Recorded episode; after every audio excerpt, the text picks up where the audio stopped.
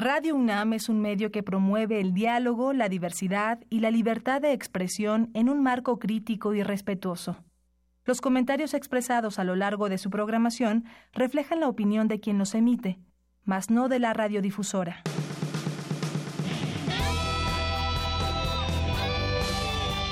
Prisma RU. Relatamos al mundo.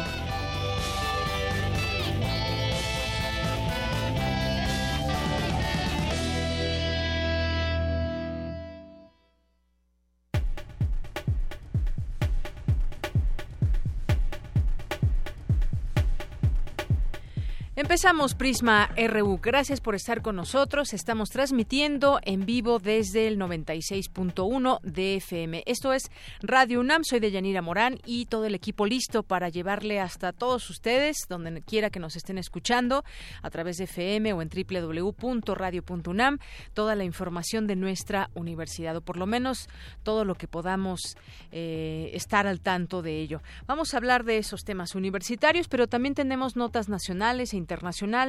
Vamos a hablar desde la universidad con el doctor Gerardo Ceballos. Hay un tema muy interesante. Arrancó ya la cumbre del clima de la ONU con inmensos retos por delante. Las temperaturas han aumentado, va cambiando muchas cosas de nuestro medio ambiente y también van desapareciendo las especies. ¿Esto qué implica? Bueno, él es un apasionado de estudiar estos temas y nos tendrá aquí todos los detalles. Vamos a tener también la oportunidad de platicar con Estrella Burgos, que es editora de la revista ¿Cómo ves esta revista que cumple 20 años? Ojalá que ya la conozcan y la hayan hecho una de sus favoritas. Y si no, pues aquí les vamos a decir de qué se trata ya 20 años y además se puede consultar también a través de la vía digital. Vamos a platicar de este tema eh, porque finalmente es una revista de la universidad que es divulgadora de la ciencia. Vamos a tener también en nuestra segunda hora una entrevista con Genaro Javier Delgado Campos para hablar de, pues hoy toma protesta tomó protesta a Claudia Sheinbaum y pues dio a conocer muchos temas interesantes. Desaparecerán los granaderos, se construirán 10 universidades en nuestra Ciudad de México. De este y otros temas platicaremos con él como experto en temas de la Ciudad de México y vamos a invitarlos al Cascanueces, así que no se lo pierdan. Vamos a tener aquí en entrevista a uno de los bailarines de esta puesta en escena. Así que no se lo pierdan. Desde aquí relatamos al mundo y nos vamos a nuestro resumen informativo. Relatamos al mundo. Relatamos al mundo.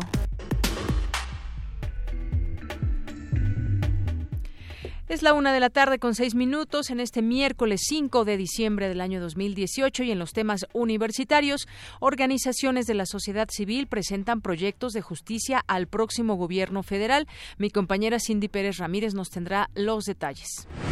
Estudiantes de la UNAM cursarán un semestre en universidades de 29 países. Más adelante, Cristina Godínez con los detalles. Consideran expertos en la UNAM que es necesario que se innove más en las tecnologías de la información para incluir a personas con discapacidad. Dulce García nos ampliará la información. Y en su toma de protesta, la jefa de gobierno Claudia Sheinbaum prometió eliminar el cuerpo de granaderos de la Secretaría de Seguridad Pública. Mi compañera Virginia Sánchez estuvo siguiendo de cerca este evento y nos tendrá esta y más información. En los temas nacionales, luego de que el Comité de Administración de San Lázaro acordó que el aguinaldo que recibirán los diputados quedará exento del pago del ISR, el presidente Andrés Manuel López Obrador los llamó a actuar con rectitud y austeridad. Además, en su conferencia matutina, el presidente anunció la perforación de nuevos pozos petroleros en la sonda de Campeche. Margarita Ríos será la nueva jefa del Servicio de Administración Tributaria y Adelfo Regino, el director del Instituto Nacional de Pueblos Indígenas. El Tribunal Federal de Conciliación y Arbitraje avaló los acuerdos alcanzados por el Sindicato Nacional de Trabajadores de la Educación en su última sesión. Con esto queda aprobada la Secretaría General que ocupa Alfonso Cepeda Salas. Medio centenar de personas fueron ejecutadas ayer en al menos 11 estados del país. En los temas internacionales, Washington da el último adiós al fallecido expresidente George Bush, con un funeral que reunirá líderes mundiales y altos cargos estadounidenses.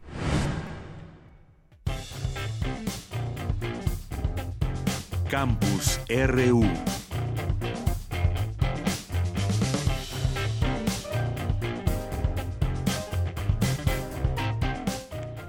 Una de la tarde con ocho minutos y en nuestro campus universitario empezamos con esta nota de mi compañera Cristina Godínez. 480 estudiantes de licenciatura de la UNAM cursarán un semestre en universidades de 29 países a partir de enero. Cuéntanos, Cristina, buenas tardes. Así es, de Yanira. A partir de enero, 480 alumnos de licenciatura cursarán un semestre en 115 instituciones de distintos países. Esto con el respaldo de la Dirección General de Cooperación e Internacionalización y Fundación UNAM. En el auditorio Raúl Fournier de la Facultad de Medicina, Dionisio Mid, presidente del Consejo Directivo de Fundación UNAM, resaltó que la principal motivación para apoyar estancias en el extranjero es modificar historias de vida, buscar abrir a los universitarios al mundo del conocimiento y los valores. Escuchemos.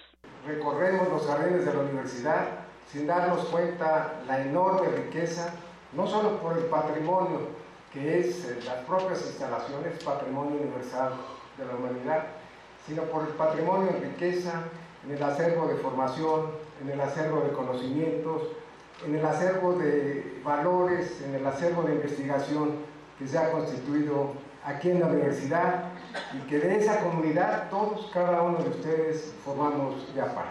Federico Fernández Christliev titular de la Dirección General de Cooperación e Internacionalización, subrayó que ser becario de movilidad estudiantil de la UNAM es un privilegio al que pocos tienen acceso. Recordó que los becarios son estudiantes destacados, regulares y disciplinados que están dispuestos a regresar al país para incorporarse al mercado laboral o académico. En tanto, Gloria Ornelas Hall, directora de Intercambio y Movilidad Estudiantil de la dirección, dijo que de cada 100 mexicanos, 94 tienen acceso a la educación primaria, 66 a la secundaria, 27 al nivel medio superior, 13 al nivel superior y solo uno a programas de postdoctorado.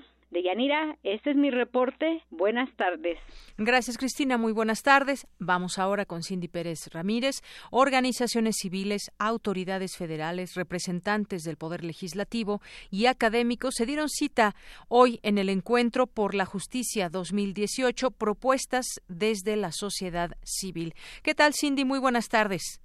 Yanira, muy buenas tardes. Te saludo con mucho gusto. En conferencia de prensa, World Justice Project, México Evalúa, Causa en Común, Instituto de Justicia Procesal Penal, Instituto Renace, Consejo Cívico de Coahuila, Fundación Reintegra y Seguridad con Justicia anunciaron la convocatoria para el día de mañana a este encuentro que dices por la justicia 2018, propuestas desde la sociedad civil.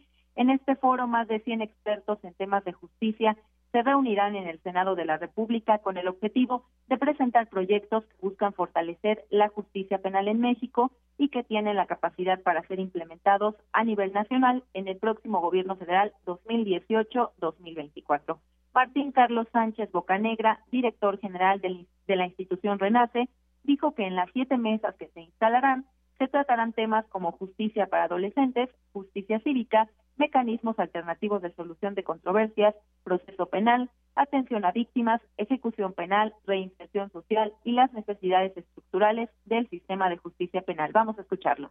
Eh, para nosotros es muy importante que antes de tomar medidas de cambios normativos, escuchen la voz de los expertos de gente que realmente, de personas y instituciones que han trabajado eh, directamente en temas del sistema de justicia y han obtenido resultados y han ayudado a que el sistema avance. Por lo tanto, eh, se nos hace eh, digamos, imprudente y precipitado de parte del gobierno, de los legisladores, el buscar cambios normativos sin tener los datos, datos duros que ha generado el sistema y, eh, y que se ha generado a través de los proyectos que trabajamos en los diferentes estados. Convocamos a esta reunión a todas las comisiones involucradas en el Senado de la República que han estado eh, proponiendo cambios normativos al artículo 19 eh, de la prisión preventiva oficiosa y, y está pues la Comisión de Seguridad Pública que también es convocante por su parte, Deyanira María Elena Morera, presidenta de Causa en Común, recalcó la necesidad de centrar el debate en la estructura del sistema de justicia penal y dijo que las iniciativas de reformas constitucionales, como las que se presentaron recientemente en el Senado, que buscan ampliar el catálogo de delitos sujetos a prisión preventiva oficiosa, son una medida falsa y recalco aquí un populismo legislativo. Estas son sus palabras. Si realmente este gobierno está comprometido con los más pobres, como ha señalado el presidente Andrés Manuel López Obrador en múltiples ocasiones, entonces este compromiso es lo que se debe de ver reflejado en leyes, en estrategias y en programas que lo hagan posible. Las alternativas reales y sostenibles para fortalecer el proceso penal pasan por capacitar a todos los operadores que hemos estado insistiendo en esto durante años, en el primer respondiente a los policías, en los ministerios públicos, en los peritos, en los jueces, eh, en los defensores públicos, en los que están a cargo de las, de las medidas de, de justicia alternativa y de solución de control y por supuesto en quienes conforman las unidades de, medidas cautelares, que son las UMECAS. Yanira, pues este es el reporte de esta conferencia que anunciaron para el día de mañana al Encuentro por la Justicia 2018, propuestas desde la sociedad civil. Claro, eh, gracias Cindy, pues siempre importante escuchar esas voces organizadas de parte de la sociedad civil. Gracias, buenas tardes. Muy buenas tardes. Porque tu opinión es importante, síguenos en nuestras redes sociales, en Facebook como Prisma RU y en Twitter como arroba PrismaRU. Relatamos al mundo. Relatamos al mundo. Continuamos una de la tarde con 14 minutos. Le quiero dar la bienvenida a este espacio a través de estos micrófonos a Gerardo Ceballos, doctor en ecología en la Universidad de Arizona, investigador del Instituto de Ecología de la UNAM y miembro de la National Academy of Science de Estados Unidos. ¿Qué tal, doctor? Bienvenido. Muy buenas tardes. Buenas tardes, Deyanira. Muchas gracias. Gracias a usted, doctor. Bueno, pues arrancó, arrancó, la cumbre del clima de la ONU con muchos retos por delante. Las temperaturas, por una parte, siguen aumentando. Las acciones que deben ser decisivas y que se requieren van en muchas ocasiones con retrasos. Por lo menos así, ah, por lo menos así se plantea desde desde muchos em, gobiernos o lo que se puede observar. Las oportunidades que tenemos, que sobre todo en tiempo se nos acaban. Eh, hay un informe también también de la organización WWF que indica que el 60% de la población de animales vertebrados desde 1970 se extinguieron. Todo esto qué significa? Habíamos quedado pues platicar con usted de eso hace pues ya algún tiempo y pues no quitamos el dedo del renglón, doctor. Qué bueno, qué bueno. Pues, pues muchas gracias. Mira, primero, en relación a lo del cambio climático, eh, la cumbre empieza con pues, grandes problemas. Eh, el primero es que los reportes eh, recientes indican, eh, como el que mencionaste, que el peor de los escenarios de hace tres años es el mejor de los escenarios que podemos llegar ahora, ¿sí? Es decir, la situación del cambio climático va tan rápido que el, peor de los escenarios de hace, hace dos, tres años es el mejor ahora. Dices, casi indudable, si no se hacen cuestiones de manera eh, muy fuertes, grandes acciones. Eh, en 12 años pasaremos el punto de inflexión ¿sí? y eh, ya no podremos estar a 1.5 grados, pasaremos a 2, que es lo que se espera, sino si fuera bien en el año 2040, pero 2, desde un punto de vista del cambio, del cambio del clima, de la alimentación, etcétera, pone en grave riesgo el, el balance de la civilización como la conocemos, ¿sí? Eh, ha habido, lo que es increíble es que ha habido eh, un reporte del de, eh, gobierno de Estados Unidos, del, desacreditado por el presidente Trump, pero de los científicos del gobierno de Estados Unidos que indican esta situación, un informe de la ONU, el Corvo al iPhone, etcétera, es básicamente ya un, un este, completamente generalizada la idea, basada en datos, de que el cambio climático es gravísimo y que el mejor de los escenarios es eh, eh, una situación bastante complicada. Y en relación a lo que mencioné, bueno, en ese sentido decirte que lo único que nos queda a los seres humanos es empezar a planear cuestiones de adaptación. Es decir, eh, en los fuegos de California, por ejemplo, se ven como han sido tan desastrosos porque pensamos que podemos controlarlos. La única manera de que no, es imposible controlarlos va a ser tomar acciones de eh, mitigación, de adaptación, en donde las ciudades y los pueblos y las casas de ese país, de ese estado, en Estados Unidos, eh, estén preparadas precisamente a que no pueden parar el fuego y que cuando llegue un fuego no estén en una zona de riesgo, ¿no? En el caso de los animales, como bien mencionas, hemos perdido el 60% en 50 años y ahora va mucho más rápido, el mayor ya fue en los últimos 20 eh, años. A este paso, como lo mencioné hace algún tiempo que hablaba contigo, eh, no habrá animales silvestres de las especies eh, amenazadas, que son muchísimas, el 70-80% de todas las especies de vertebrados. No habrá posiblemente animales de estos en 20, 25 años. Podemos perder el orangután de Borneo en los próximos 8 años, se mata un elefante cada 15 años. Es decir, los modelos de, desarrollo que hemos eh, que adoptó el planeta, sí, de neoliberales con esta desdén hacia la naturaleza, nos han colocado en una situación muy grave, tan grave que eh, lo más seguro es que haya un colapso de la civilización si no hay acciones eh, enormes en los próximos años.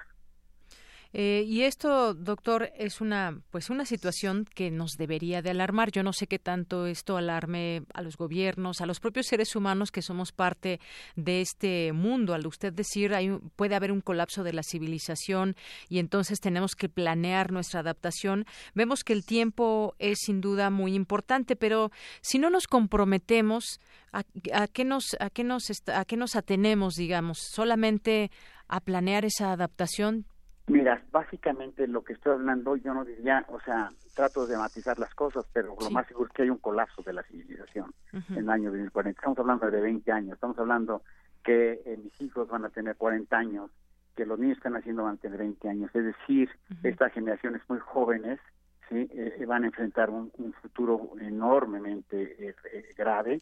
Los escenarios son pues, bastante apocalípticos, desgraciadamente.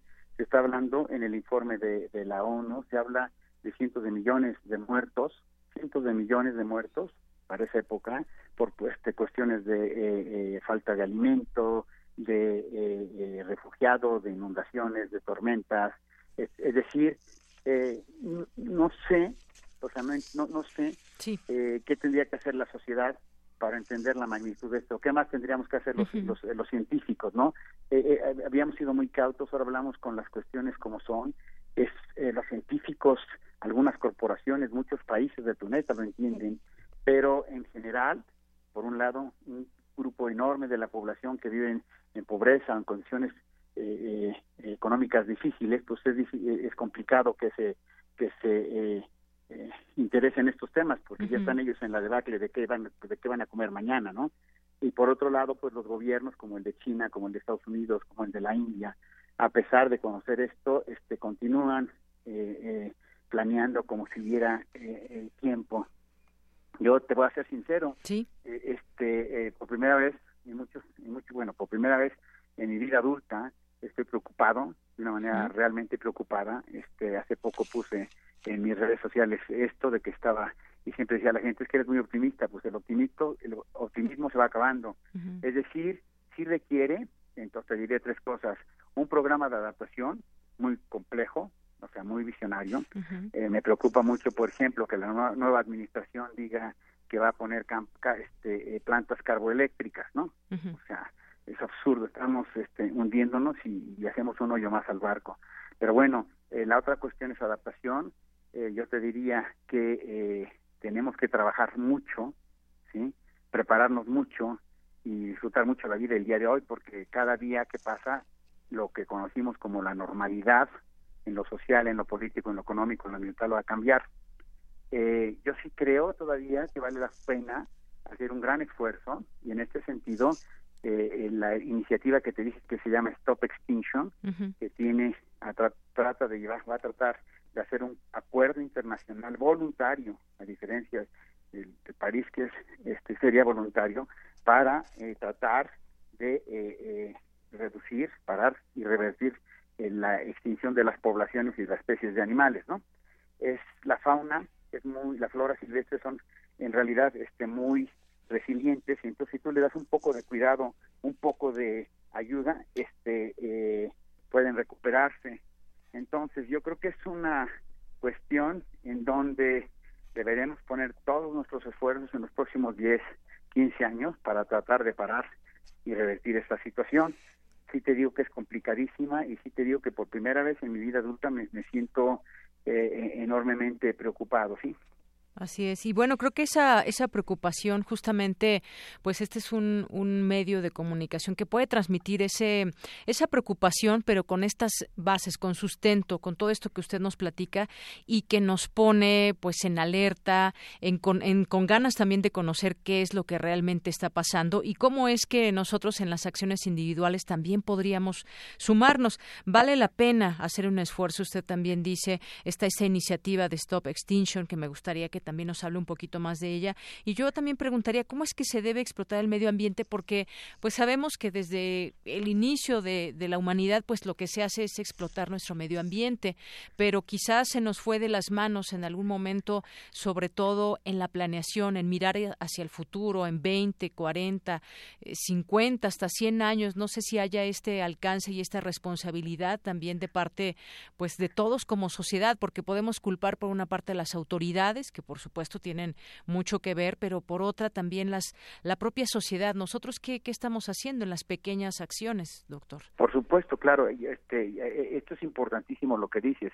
En primer lugar, es un eh, error eh, echar la culpa a las autoridades, porque un país un planeta, un país se hace, se conforma de sociedad civil, de iniciativa privada y del gobierno. desgraciadamente, a nivel mundial, en México en particular, parece que cada uno de estos sectores tiene una idea diferente de lo que es una visión de país, ¿no? En México tendríamos que tener una visión precisamente de eso, qué es lo que sería correcto para el país eh, y requiere precisamente de abandonar ciertas prácticas que hemos hecho y instrumentar nuevas. A nivel de un individuo, ya lo hemos practicado. antes de eso sería importante entender que esto se nos ha ido de las manos básicamente por el crecimiento de la población humana. Somos demasiados humanos y crecemos 250 mil, 260 mil ahora cada día. Y no hay una política internacional de esto. En México no tiene una política de población como la tuvimos en los años 70. México y Nigeria en el último, eh, en el último, eh, en los últimos 50 años del siglo XX fueron los países que más crecieron. Pero gracias a los programas que hubo en México, la población se ha logrado casi estabilizar sería muy importante que uno de los temas fundamentales en el gobierno actual se que tuviéramos una idea de cuántos mexicanos queremos que ser y qué tendríamos que hacer para planear para llegar a eso, ¿no? Entonces, el primero es el crecimiento, el segundo es el consumo.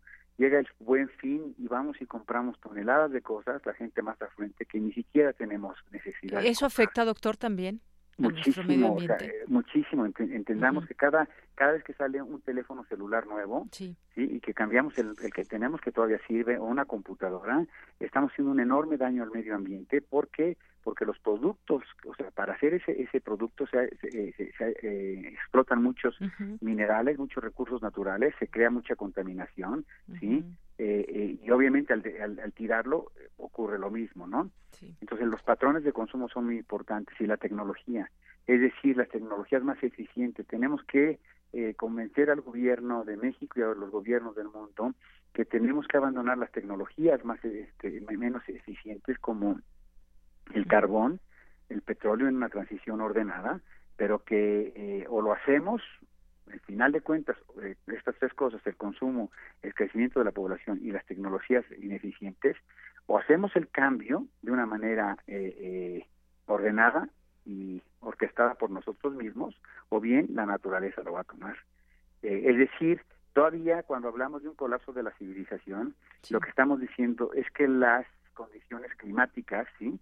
Eh, las, eh, eh, las, condiciones climáticas y todos los factores ambientales que ayudan a que tengamos bienestar van a estar descontrolados. Y en ese sentido no puede haber nada que pueda seguir el ser humano. Todavía estamos a tiempo de poder lograr estas cosas, pero te digo, el problema es que yo, inclusive en México, en esta nueva administración, en Estados Unidos con Trump, en otros países, en India, en China, que no solamente no estamos escuchando a los científicos y estas cosas, sino que estamos apostando una vez más a estas tecnologías que tanto dañan y que están al final de cuentas acabando con, con, nosotros mismos, ¿no? Eh, yo espero, yo sí espero, por ejemplo, eh, en Stop Extinction es esta iniciativa que estamos liderando en mi laboratorio a nivel mundial para que podamos precisamente llegar a acuerdos y podamos empezar a parar y revertir la pérdida de poblaciones y de especies. Y le recuerdo a, los escuchas que estas especies de plantas y animales silvestres son fundamentales para mantener la calidad de la vida en la Tierra. Si nosotros seguimos perdiendo eh, selvas y bosques, sí, eh, eh, mares, seguimos controlando los mares, seguimos perdiendo los arrecifes de coral, no hay manera en que podamos mantener nuestro bienestar porque la calidad de, y cantidad de agua, por ejemplo, la combinación correcta de los gases de la atmósfera para que haya vida en la Tierra, la fertilización de todos los eh, eh, suelos del mundo, dependen de estas plantas y animales que estamos acabando, sí. Así es. Eh, es una, es una, para mí, déjame decirte que es la, la, es el, el reto más importante que ha enfrentado la humanidad, con excepción de un holocausto nuclear generalizado. Es la única eh, eh, cuestión que puede acabar con la civilización y eh, como la conocemos, al igual que un holocausto nuclear. De así de grave es esta situación.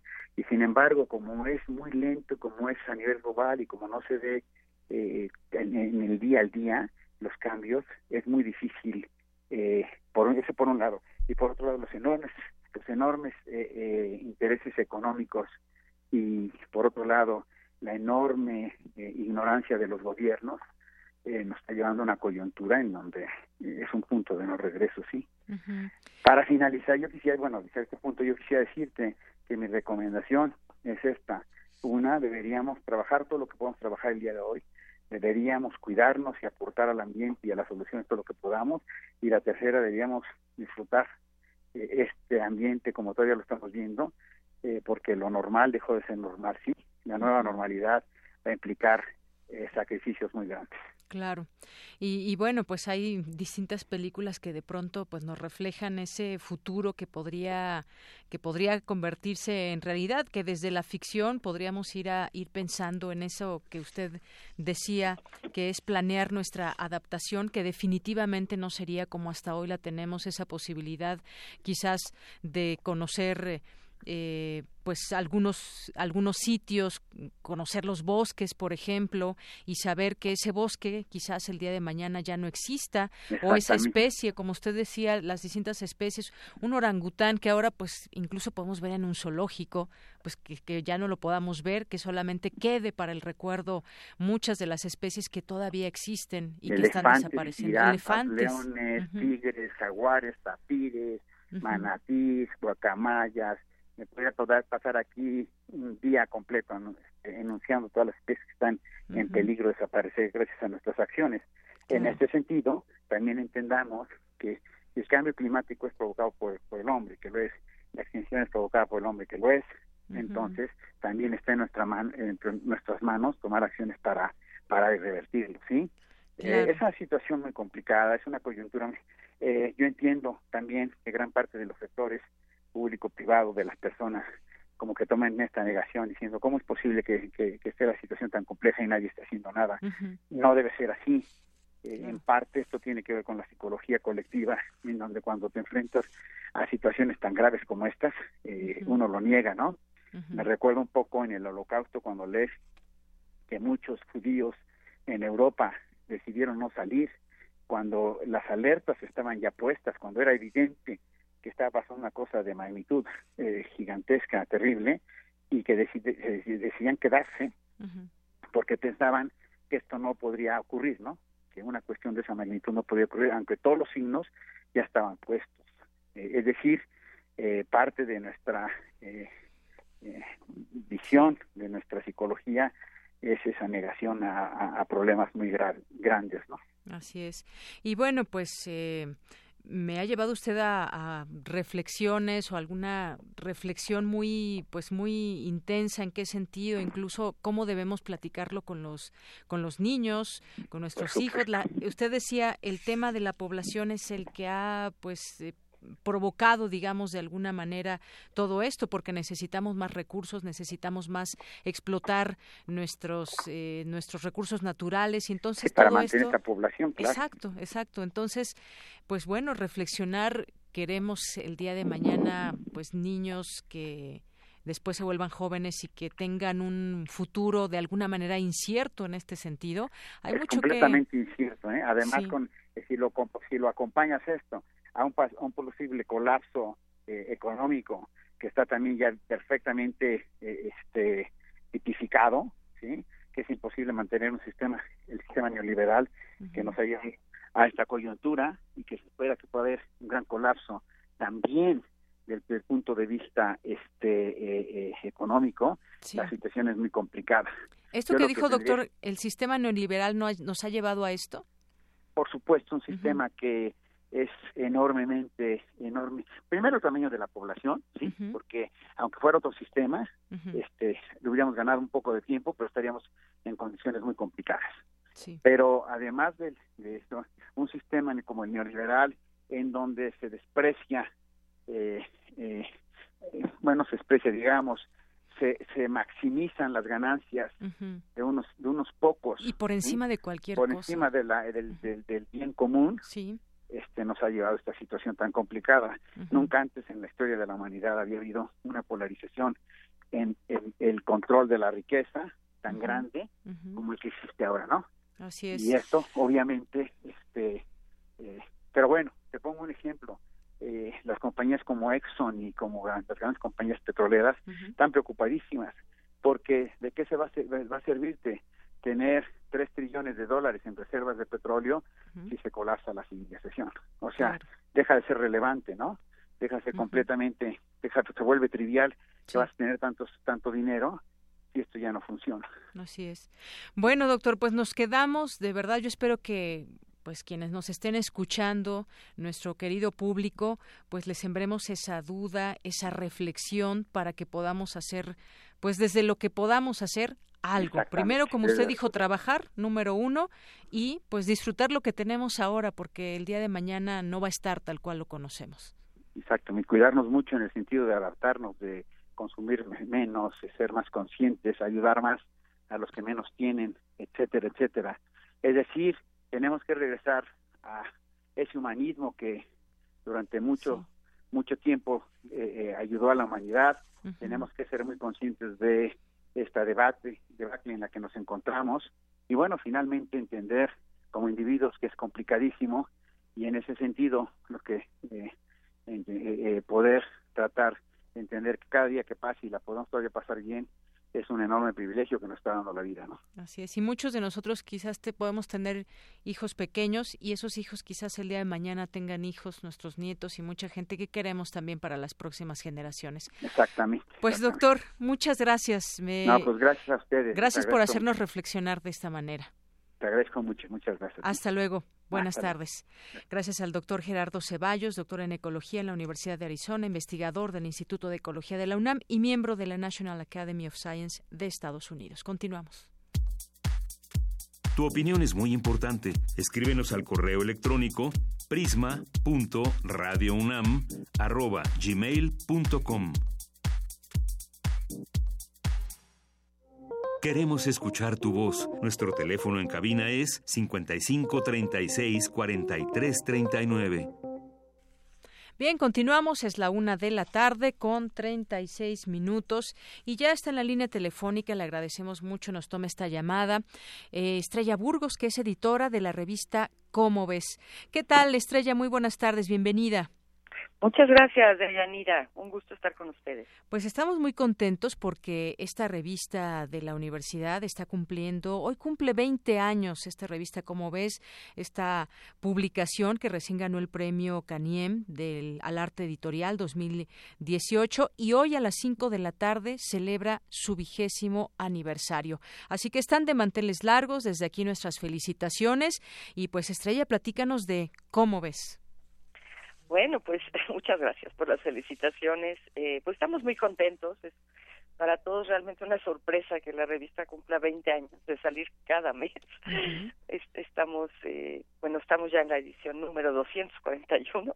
Esta es la edición de aniversario y y bueno, lo vamos a festejar, están todos nuestros radioescuchas y todos ustedes invitados hoy a partir de las 5 de la tarde en el Teatro del Museo Universum en Ciudad Universitaria.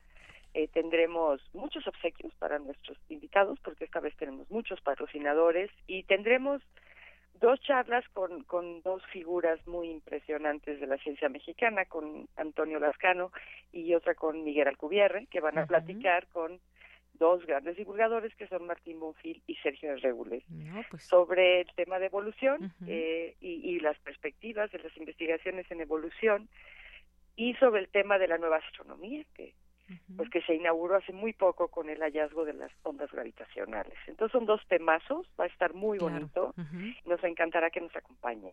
Por supuesto. Hay que recordar esta revista, como ves, yo creo que mucha gente que nos está escuchando de nuestra comunidad universitaria o el público en general, pues ha visto en algún momento esta revista, la conoce, la ha hecho suya y bueno, quizás alguien que no la conozca, por supuesto que los invitamos a que la descubran y ya no van a querer soltarla cada mes.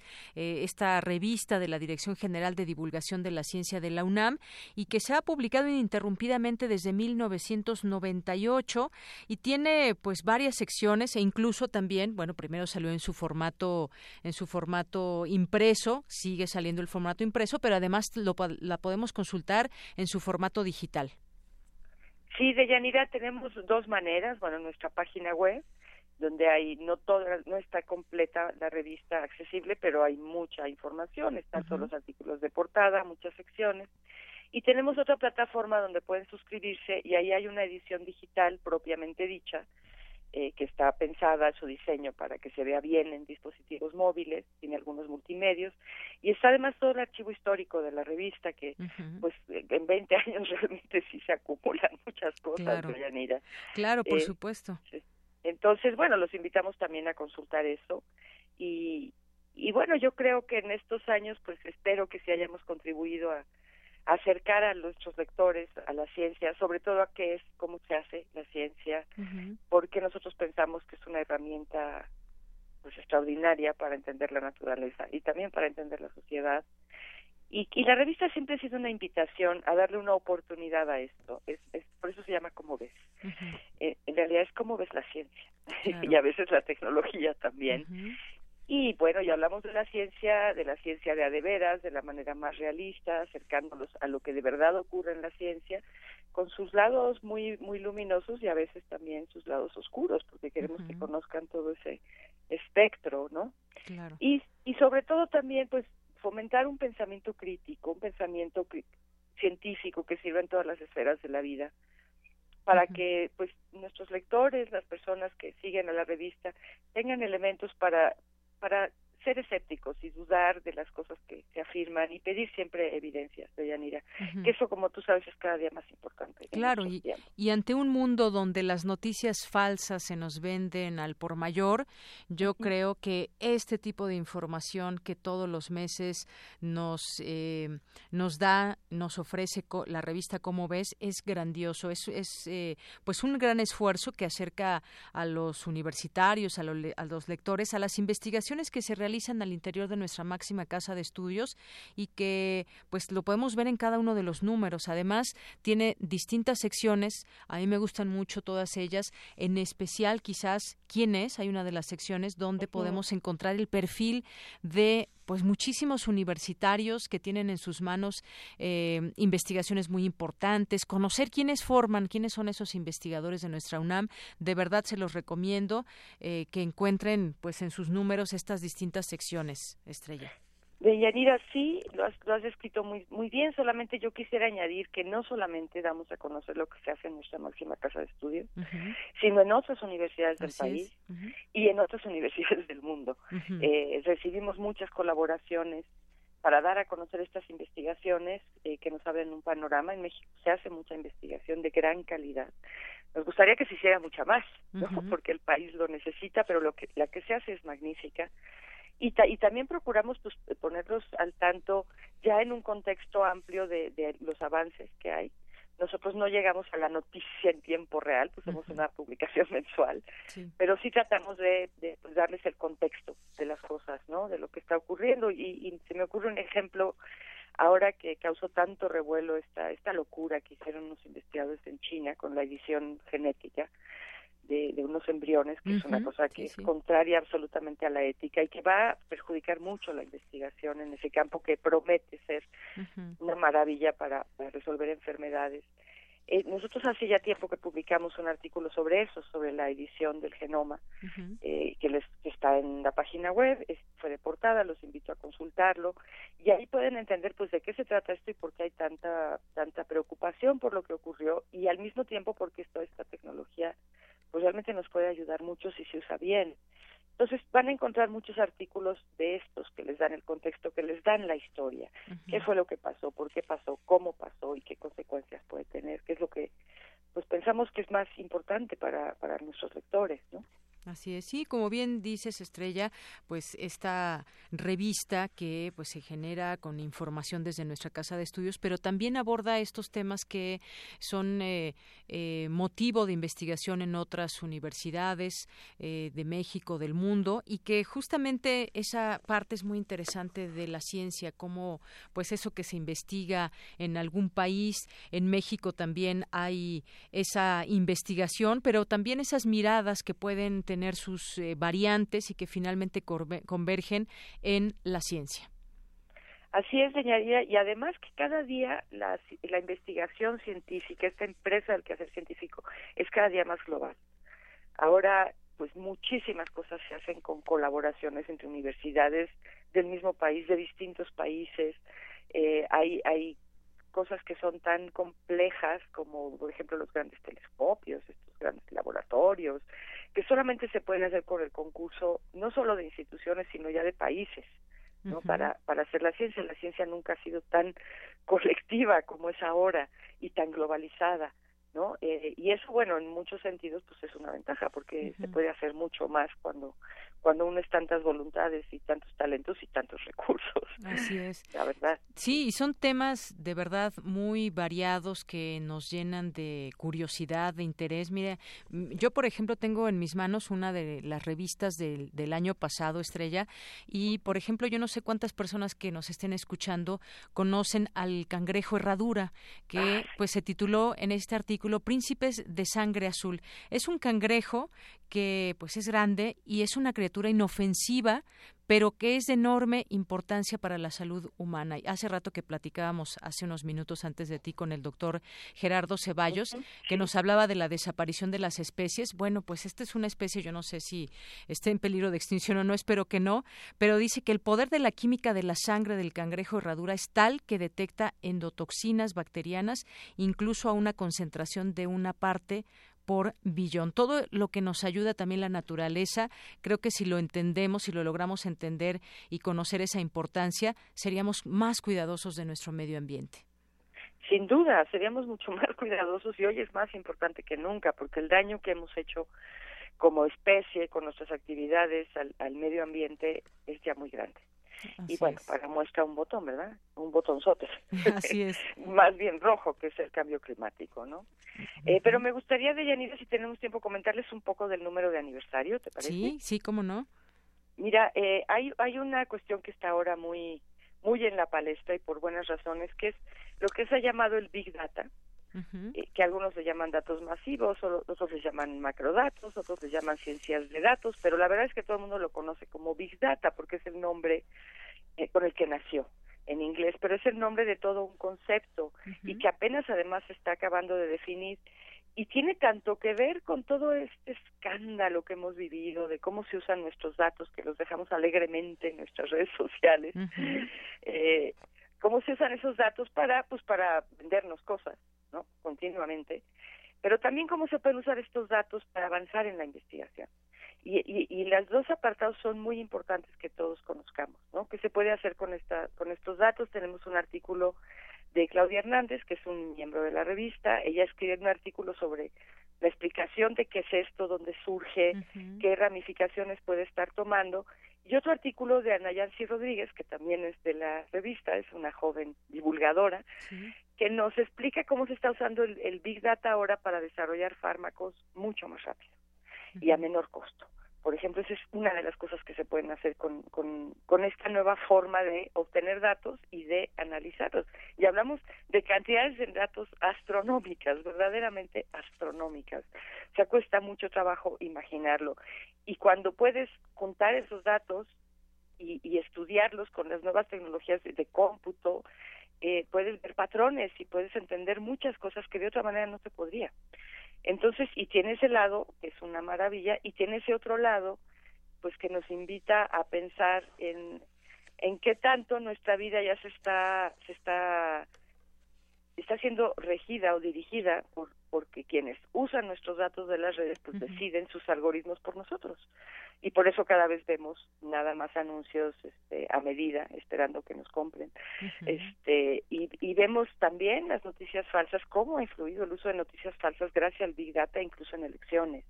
Entonces es algo que todos tenemos que conocer porque nos afecta a todos para bien y para mal. Por eso lo escogimos como tema de aniversario también tenemos un, un artículo histórico sobre la, lo que llama aquí los autores Consuelo Cuevas y Juan Américo González la tormenta solar perfecta, el evento Carrington, que fue una tormenta solar en 1859, que, que, que hizo estragos. y que nos ha enseñado mucho pues a, tratar de prevenir que puede pasar si hay otra tormenta de esa magnitud por la actividad del sol. Y finalmente tenemos un artículo de José Antonio Ibarra y Paulina Estrada que se llama El arma secreta de las bacterias, la transferencia horizontal de genes, que es lo que les permite a las bacterias volverse resistentes a nuestros antibióticos. Y eso es un problema de salud muy grave hoy en día. Y aquí ellos nos explican cuál es el mecanismo, el mecanismo evolutivo por el cual las bacterias se vuelven resistentes. Es una historia realmente fascinante. Y desde luego están todas nuestras secciones fijas, eh, que pues hay unas que son muy divertidas, eh, están los retos, están las reseñas, está nuestra sección de cine, en fin, tenemos muchas cosas para nuestros lectores muy variadas, la columna Ojo de Mosca, que habla también de qué es la ciencia. Entonces tratamos de, el que leer de los libros, tratamos de darles una variedad de contenidos, porque sabemos que no todo es para todos.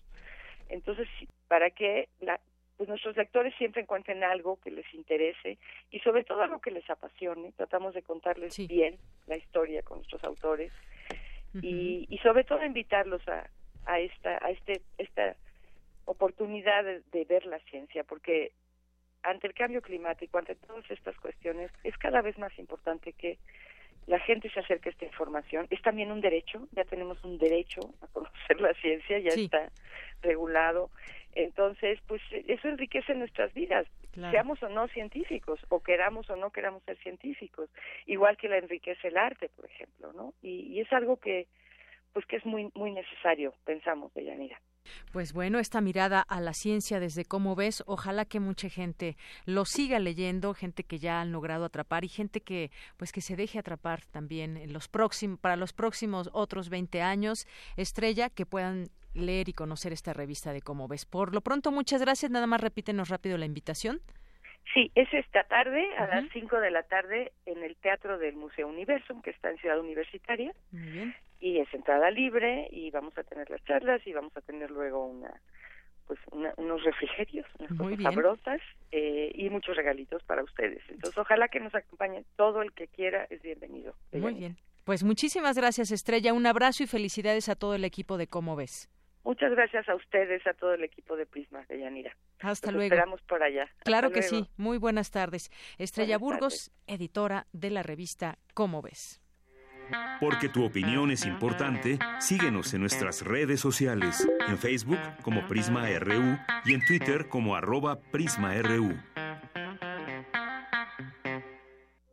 Queremos escuchar tu voz. Nuestro teléfono en cabina es 55 36 43 39.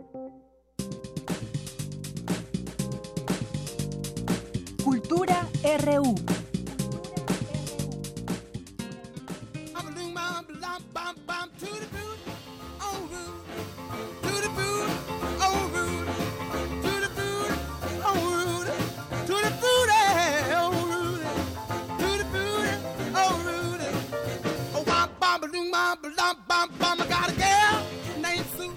Bueno, pues a este ritmo y bailando todos empezamos esta sección de cultura. ¿Qué tal, Tamara? Buenas tardes. Deyanira, muy buenas tardes a ti y a todos aquellos que nos acompañan a través de la, frecuencia de Radio UNAM. Ya es mitad de semana, hace frío en la Ciudad de México y eso amerita ponerle ritmo a la tarde. Escuchamos un clásico del rock and roll, Tutti Frutti, a cargo del cantante y compositor Richard Wine, mejor conocido como Little Richards, quien nació un día como hoy, un 5 de diciembre, pero de 1932.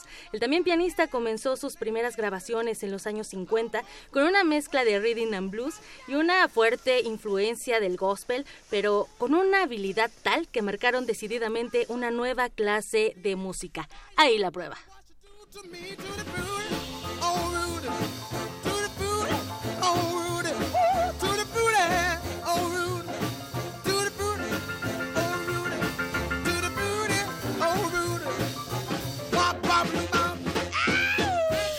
Así, con ese ritmo de Yanira, bueno, entramos a la sección de hoy. Les cuento que estamos muy bien acompañadas. En cabina nos visita una artista multifacética. Ella es directora escénica y maestra de actuación, miembro de la Academia Mexicana de Ciencias y Artes Cinematográficas. También es egresada de la Facultad de Filosofía y Letras de la UNAM, es Puma y recientemente forma parte de la Compañía Nacional de Teatro. Saide Silvia Gutiérrez, bienvenida a este espacio. Muchísimas gracias, gracias. Bienvenida. Hasta que se nos hizo que nos visitaras. Pues realmente me da mucho gusto gusto estar en esta casa porque pues a mí me gusta mucho Radio Nami. En alguna ocasión hace muchos años hice radio aquí y tengo muy buenos recuerdos y ahora que entré pues vi todo muy cambiado, ha pasado el tiempo y ha evolucionado todo, pero estoy muy contenta de compartir en una casa Puma mi orgullo Puma. Claro que sí. Oye, Saide, bueno, pues tienes más ya más de 40 años de trayectoria, cierras este año con muchos proyectos con los que seguirás también en 2019,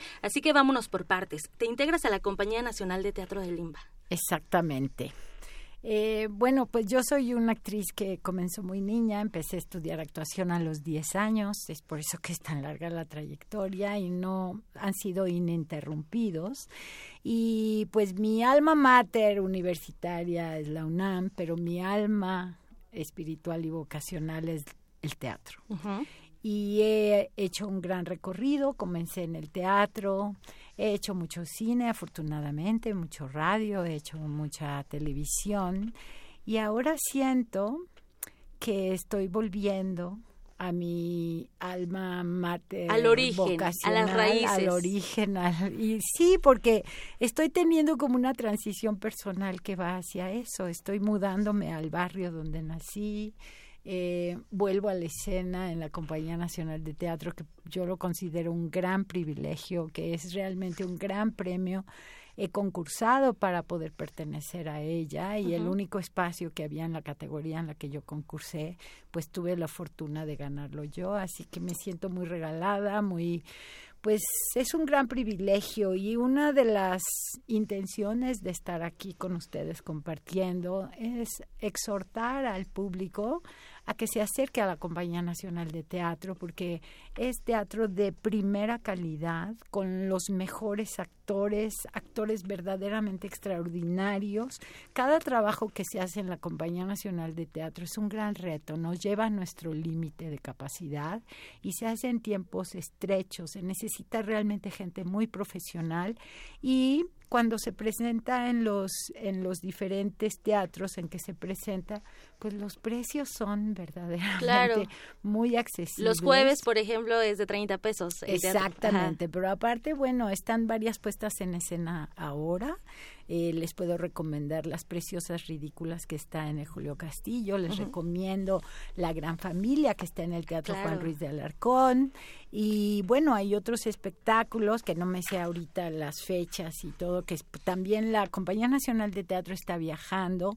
Está tratando de descentralizar su talento, enviando no solamente obras producidas aquí, sino mandando integrantes de la Compañía Nacional a que colaboren con compañías de el interior de nuestro país. Y también abriendo espacios. Ahí está la Muestra Nacional de Teatro, por ejemplo, ¿no? que ya, este año fue la 38. Exacto. Ya, ya, ya cuántas ediciones van. Pues 38.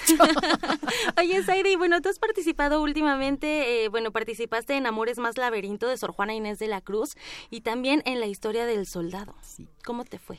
Me fue muy bien, ha sido una gran experiencia porque Amores más laberinto, dirigida por la maestra Raquel Araujo, que este año ganó la medalla Javier Villaurrutia, que es muy prestigiosa y es la tercera persona que la recibe. Una de ellas fue Olga Harmone, que lamentablemente nos dejó hace sí, apenas. meses, apenas un mes, una cosa así. Pero Raquel Araujo fundó una compañía que se llama Teatro de la Rendija y tiene su sede ahora en Mérida y ella conmemora 30 años de su compañía y la Compañía Nacional de Teatro envió actores de la Compañía Nacional de Teatro para hacer un diálogo con actores que no residen en la Ciudad de México. Eh, ha sido un diálogo maravilloso, ha sido una gran oportunidad ver Teatro de la Rendija, que es un constante laboratorio, trabajar desde dentro, participar con él.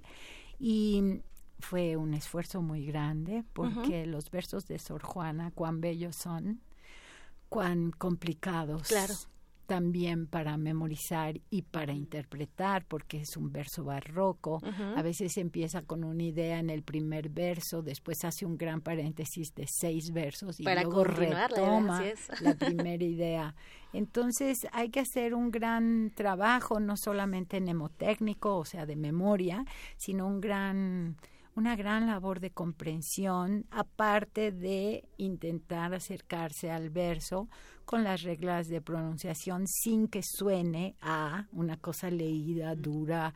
En fin, hay que, como digo yo, hay que masticarlo mucho, mucho, mucho para que cuando salga al escenario pues dé esta impresión de que los personajes hablan así, con esa naturalidad, de esa manera, y que no canse el verso, al contrario, que nos ayude a encontrar esa dulzura de la melodía rítmica y rimada en el oído del espectador. Excelente, se necesita mucha práctica, se necesita mucha entrega. Digo, ya más de 40 años creo que ya, ya la tienes eh, dominada, pero siempre se sigue aprendiendo. Eh, has participado en, en, televisión, has participado incluso en radionovelas, ahora regresas al teatro, eh, hablando, enfocándonos en el séptimo arte. Bueno, has trabajado de la mano de grandes cineastas. Sí solo por mencionar algunos, Gregory Nava y también Arturo Ripstein. Exactamente, y también eh, pues estoy muy orgullosa de ello. Ahora me ha llegado una noticia muy importante. Amén de que este año fui incluida e invitada a la Academia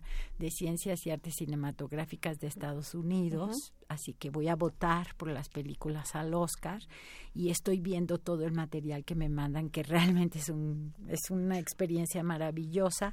Ya tengo años de votar para el Ariel porque yo tengo cuatro nominaciones al Ariel. Nunca he obtenido uno, ese es un pendiente que tengo por ahí, pero si se cumple o no, es realmente un gran honor ser parte de estas dos academias. Y una película que hice con Gregory Nava, la primera que se llamó El Norte, que es ya un clásico de la Del cinematografía eh, estadounidense. De hecho, esta película está preservada en la Biblioteca del Congreso en Washington, considerada un bien del patrimonio nacional cultural de ese país. Es un tema de migración que ahora, lamentablemente, recobra una gran actualidad. Esta película se va a reestrenar en la Unión Americana a partir de enero en todos los teatros de la Unión Americana, bueno, no en todos, pero digamos que en muchos teatros la van a poder ver en el gran formato porque se hizo una recuperación del negativo y es realmente una gran cosa porque de alguna manera pone el dedo en la llaga sobre pues la necesidad de la migración de muchas personas. Y yo quiero decir que la migración es una experiencia muy dura, sobre todo para las personas que están forzadas a hacerlo. Y realmente es un fenómeno que tiene que entenderse porque las migraciones se consideran muchas veces solamente por motivos económicos, pero esos motivos económicos tienen un trasfondo político y a veces se nos olvida. ¿Qué hay detrás? Exactamente. Entonces es una película, es un melodrama muy encantador sobre dos hermanos indígenas guatemaltecos que cruzan las dos fronteras, la de México y la de Estados Unidos. Y es un guion que se hizo hace esta estos años, pero Gregory Nava se basó en el Popol Vuh para rescatar ciertos valores mayas. Excelente. Oye, pues nos vamos a ir con esta recomendación cinematográfica que nos desglosaste tan maravillosamente esta tarde. No nos vamos a despedir del, todo de ti. Obviamente, sí deseamos que tengas mucho éxito con este año que se cierra, pero abrimos el micrófono y te invitamos para que regreses en 2019 para que nos cuentes más de lo que va a suceder eh, en torno al teatro, a la Compañía Nacional de Teatro, porque ahorita ya nos tenemos que ir al corte. Por supuesto, muchísimas gracias y estén pendientes, Compañía Nacional de Teatro. Saide Silvia Gutiérrez, muchísimas gracias de verdad por tomarte el tiempo de venir a platicar con nosotros. Mientras tanto, bueno, nos vamos con esta recomendación cinematográfica que nos haces, El Norte. Gracias. Deyanira, yo me despido, les deseo que tengan muy buena tarde. Muchas gracias, Tamara, gracias, Aide. Y nos vamos al corte, regresamos a la segunda hora de Prisma RU. Prisma RU. Relatamos al mundo.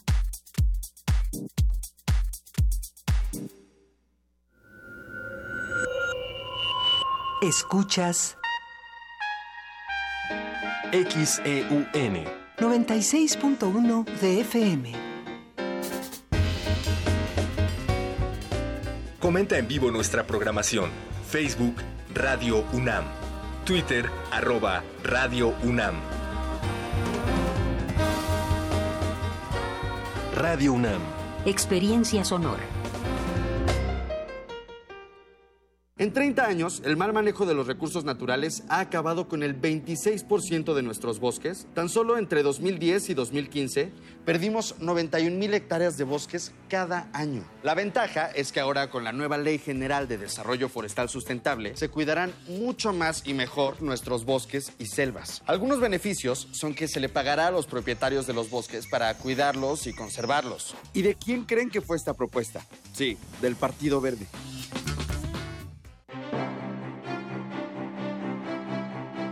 El Museo Casa Estudio Diego Rivera Frida Kahlo presenta la muestra Escultores en Estudio, apuntes de investigación con más de 80 obras de nueve artistas nacionales, cuya producción plástica se inserta en la Escuela Mexicana de Escultura y donde confluyen las tendencias prehispánica, nacionalista, la de exaltación de la figura materna y el Art Deco. La exposición Escultores en Estudio, apuntes de investigación está abierta en el Museo Casa Estudio Diego Rivera Frida Kahlo.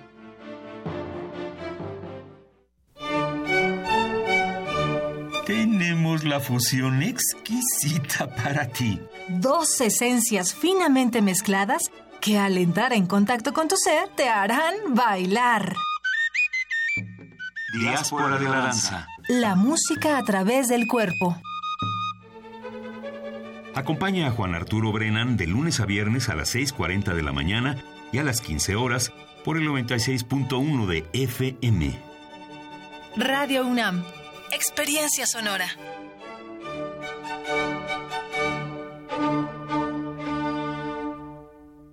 Los recursos naturales se acaban. Ya no podrás disfrutar del café, la miel o el chocolate.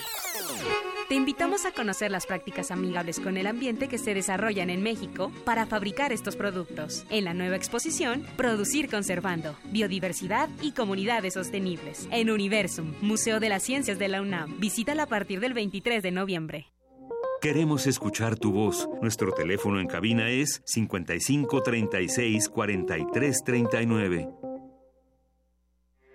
Porque tu opinión es importante, síguenos en nuestras redes sociales, en Facebook como Prisma RU y en Twitter como arroba PrismaRU.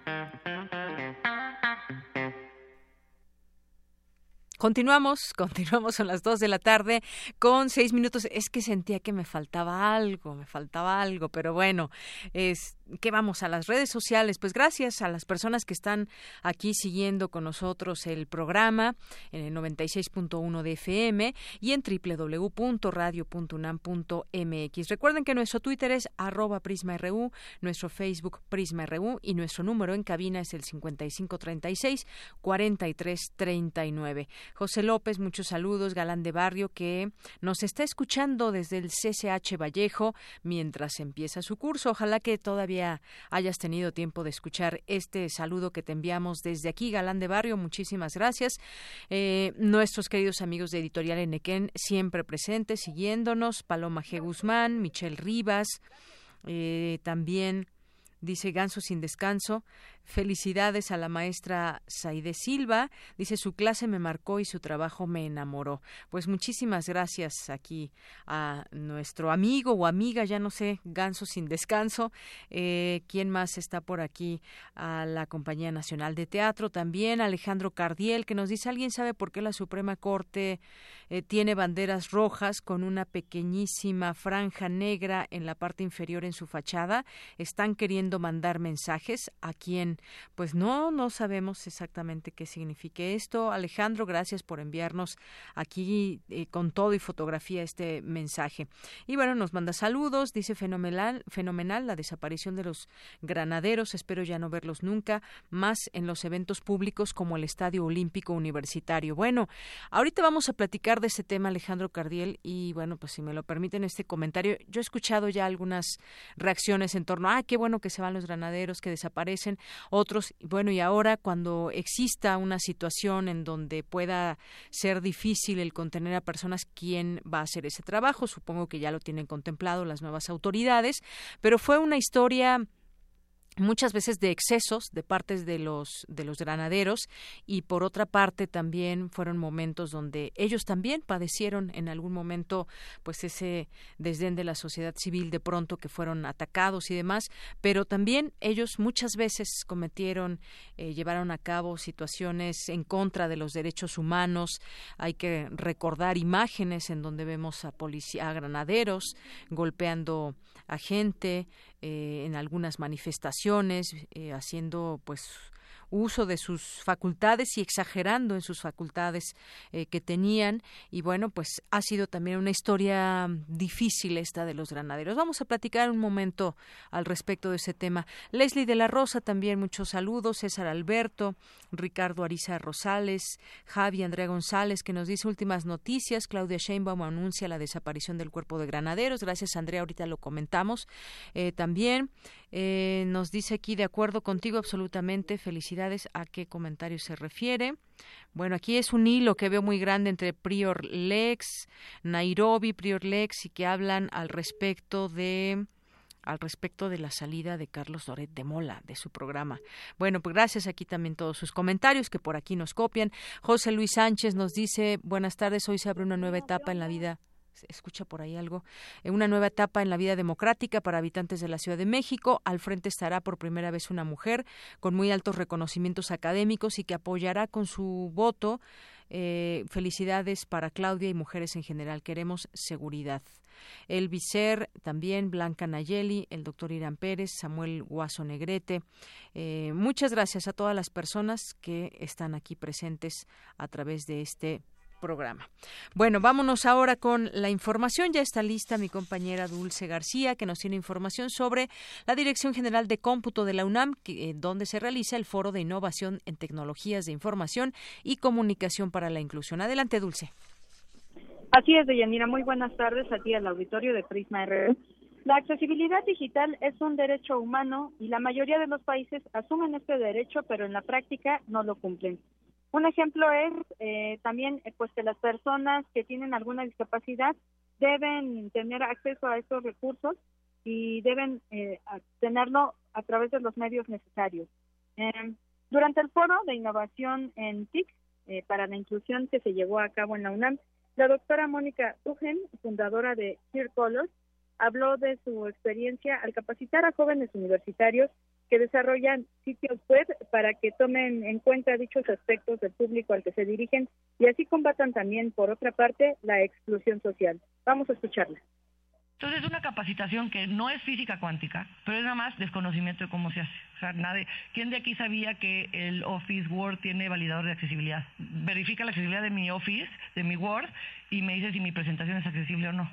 Entonces, todas estas funcionalidades de accesibilidad ya existen, nada más tenemos que comunicarlas y saber dónde están. Bueno, les comentaba, si yo tengo que hacer mis citas en el IMSS a través de un portal y el portal no es accesible, pues ya me excluiste, uno, de mi derecho de ser, tener una cita y de salud, y dos, de fomentar mi vida independiente. Todos nosotros, con o sin discapacidad, indígena, adulto mayor, en el mundo en que vivimos tenemos una responsabilidad de adquirir habilidades digitales, porque si no, solitos nos estamos excluyendo. Y bueno, por su parte, el doctor Guillermo Rodríguez Avitia, de la Dirección de Innovación y Desarrollo Tecnológico de la UNAM, destacó que el acceso de tecnología digital a las personas con discapacidad les proporciona unas mejores condiciones de vida, como el brindarles un trabajo. Por ejemplo, vamos a escuchar más pensando que si yo los capacito, por ejemplo, como programadores y la persona tiene problemas de movilidad, pues puede programar desde su casa y puede en un momento dado tener competencias que le permitan tener una vida digna. O cómo le hacemos también, y, para eso también teníamos precisamente el aula adaptada para que pudieran venir a, capacitarse aquí. También decíamos, ¿cómo le hacemos para crear tecnología de accesibilidad que realmente sea accesible? Porque pues la verdad es que la tecnología comercial era muy cara. Deyanira, los especialistas insistieron en que es necesario seguir innovando en el acceso a las tecnologías de la información con el fin de garantizar los derechos humanos a todas las personas. Este es el reporte de Yanira. Muy bien, pues muchísimas gracias, Dulce. Gracias a ti, muy buenas tardes. Muy buenas tardes. Y bueno, pues en un momentito más vamos a enlazarnos con mi compañera Virginia Sánchez. Hoy, como le decíamos, tomó protesta al cargo Claudia Sheinbaum como jefa de gobierno de la Ciudad de México. Y bueno, pues hizo algunos anuncios interesantes que podemos comentar. Ya mencionaban ustedes como radioescuchas algunos, la desaparición del cuerpo de granaderos. Otra más está, eh, bueno, conlleva con esta, comprometidos a erradicar la corrupción en la policía. Ah, comentaba también hace unos momentos, incluso con nuestro compañero eh, Javier aquí de Servicio Social, en algunos momentos, pues esas imágenes que veíamos del actuar de los granaderos, eh, había operativos de pronto y tomaban los celulares como en esta Plaza Meave y una serie de situaciones que, que vimos a lo largo de mucho tiempo y bueno, pues eh, habrá que seguir platicando eso. ¿Qué significa esta desaparición del cuerpo de granaderos? Entre otras cosas que ya está lista mi compañera Virginia Sánchez para traernos toda la información. ¿Qué tal, Vicky? Muy buenas tardes. Hola, Deyanira, auditorio de Prisma RU. Muy buenas tardes. Qué gusto saludarles y pues sí, como tú has estado detallando algunos puntos que, bueno, ahorita escucharemos en voz de nuestra nueva jefa de gobierno que este día pues rindió protesta para el periodo 2018-2024. Y bueno, pues en este evento participaron los representantes de los diversos partidos, como Miguel Ángel Álvarez Melo del Grupo de Encuentro Social, quien dijo sentirse orgulloso de estar del lado correcto de la historia y destacó lo democrático, legítimo y popular de esta nueva era a la que dijo se tomará en cuenta la ciudadanía. Alexandra Rojo de la Vega del Grupo Parlamentario del Partido Verde Ecologista, pues pidió dejar atrás las diferencias y dijo hay que asumir los retos en la Ciudad eh, de México, en lo que sigue y apoyar al gobierno de Sheinbaum, confiar en su visión democrática y transformadora con una agenda dijo integral para cuidar el medio ambiente. Por su parte, Armando Toneatiu, coordinador del Grupo Parlamentario del Partido Revolucionario Institucional del PRI, señaló que en esta era denominada la Cuarta Transformación, pues espera que haya sociedades más justas y autoridades más transparentes, ya que de las palabras a los hechos han existido abismos, dijo, en los que han caído autoridades y gobernantes. Escuchémoslo.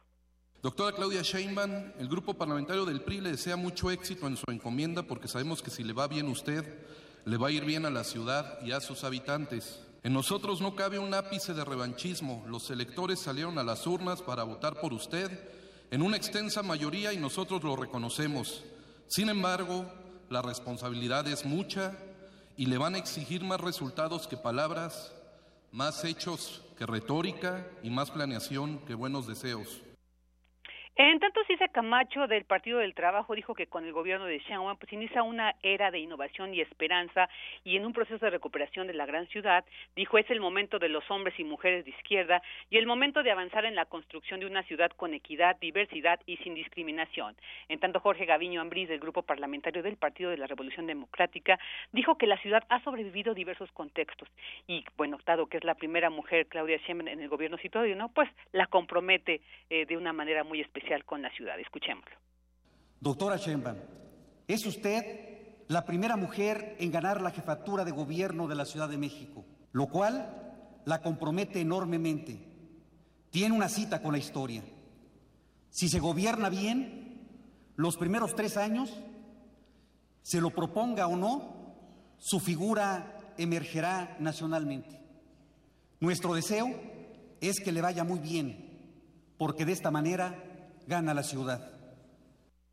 Por su parte, Mauricio Tabechea del PAN dijo que más que halagos y complacencias, hay que hablar del futuro de la ciudad y, bueno, del compromiso del proyecto que con esto eh, eh, se espera. Y dijo que asumen, que asumirán como partido de oposición. Pidió cumplir sin pretexto con lo que se prometió y dijo que se oponen a la militarización de la ciudad y dijo hay que tener cuidado con el poder absoluto. Escuchemos a Tabe. Para acabar con la inseguridad y la injusticia que aqueja a muchos capitalinos para mejorar las condiciones de empleo y para acabar con el desempleo y el subempleo que abate a muchos capitalinos, para erradicar la marginación y la desigualdad, para mejorar las condiciones de movilidad, para garantizar el derecho a la ciudad y para garantizar efectivamente los derechos humanos. Mejorar la competitividad de la ciudad también será una tarea pendiente. Ahí estará el Partido Acción Nacional trabajando de la mano. Y bueno, Ricardo Ruiz Suárez del Grupo Parlamentario de Morena dijo que son tiempos de cambio, de esperanza, marcado por la gente común que decidieron formar de una parte, eh, formar parte de una nueva era política y aseguró que predicarán con el ejemplo. Vamos a tener un rasgo permanente de autoridad. Vamos a luchar por la erradicación del dispendio y el tráfico de influencias. Nos preocuparemos también porque esto sea una constante en nuestro trabajo y ténganlo por seguro que predicaremos con el ejemplo.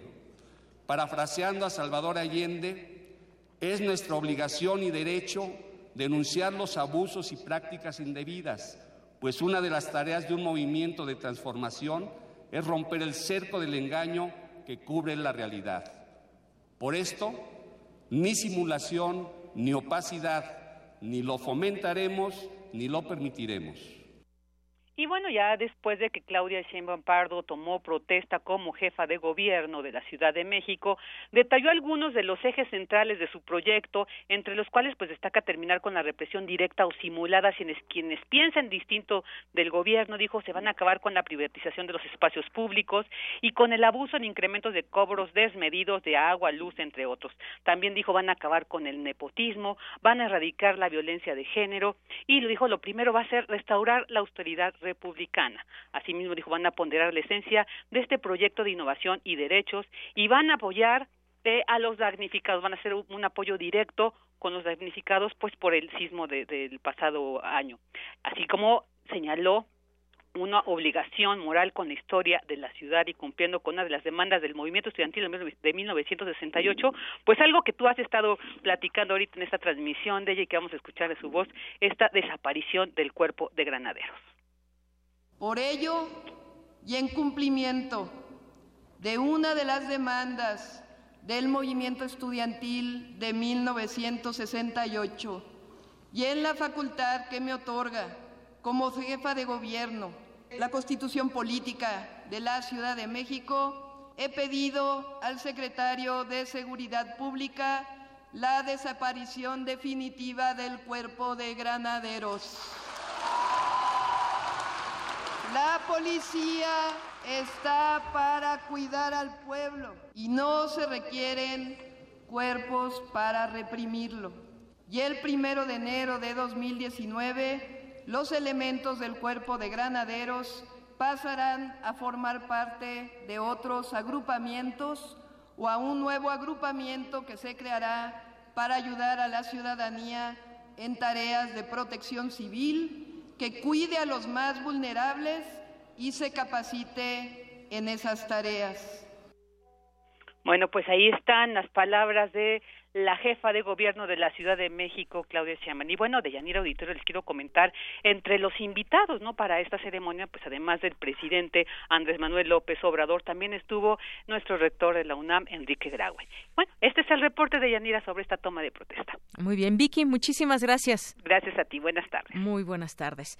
Y bueno, pues continuamos, continuamos hablando de este tema. Ya tengo en la línea telefónica a Genaro Javier Delgado Campos, que es doctor en urbanismo por la Facultad de Arquitectura de la UNAM. Es director del Programa Universitario de Estudios sobre la Ciudad de la UNAM. ¿Qué tal, doctor? Bienvenido a este espacio. Muy buenas tardes.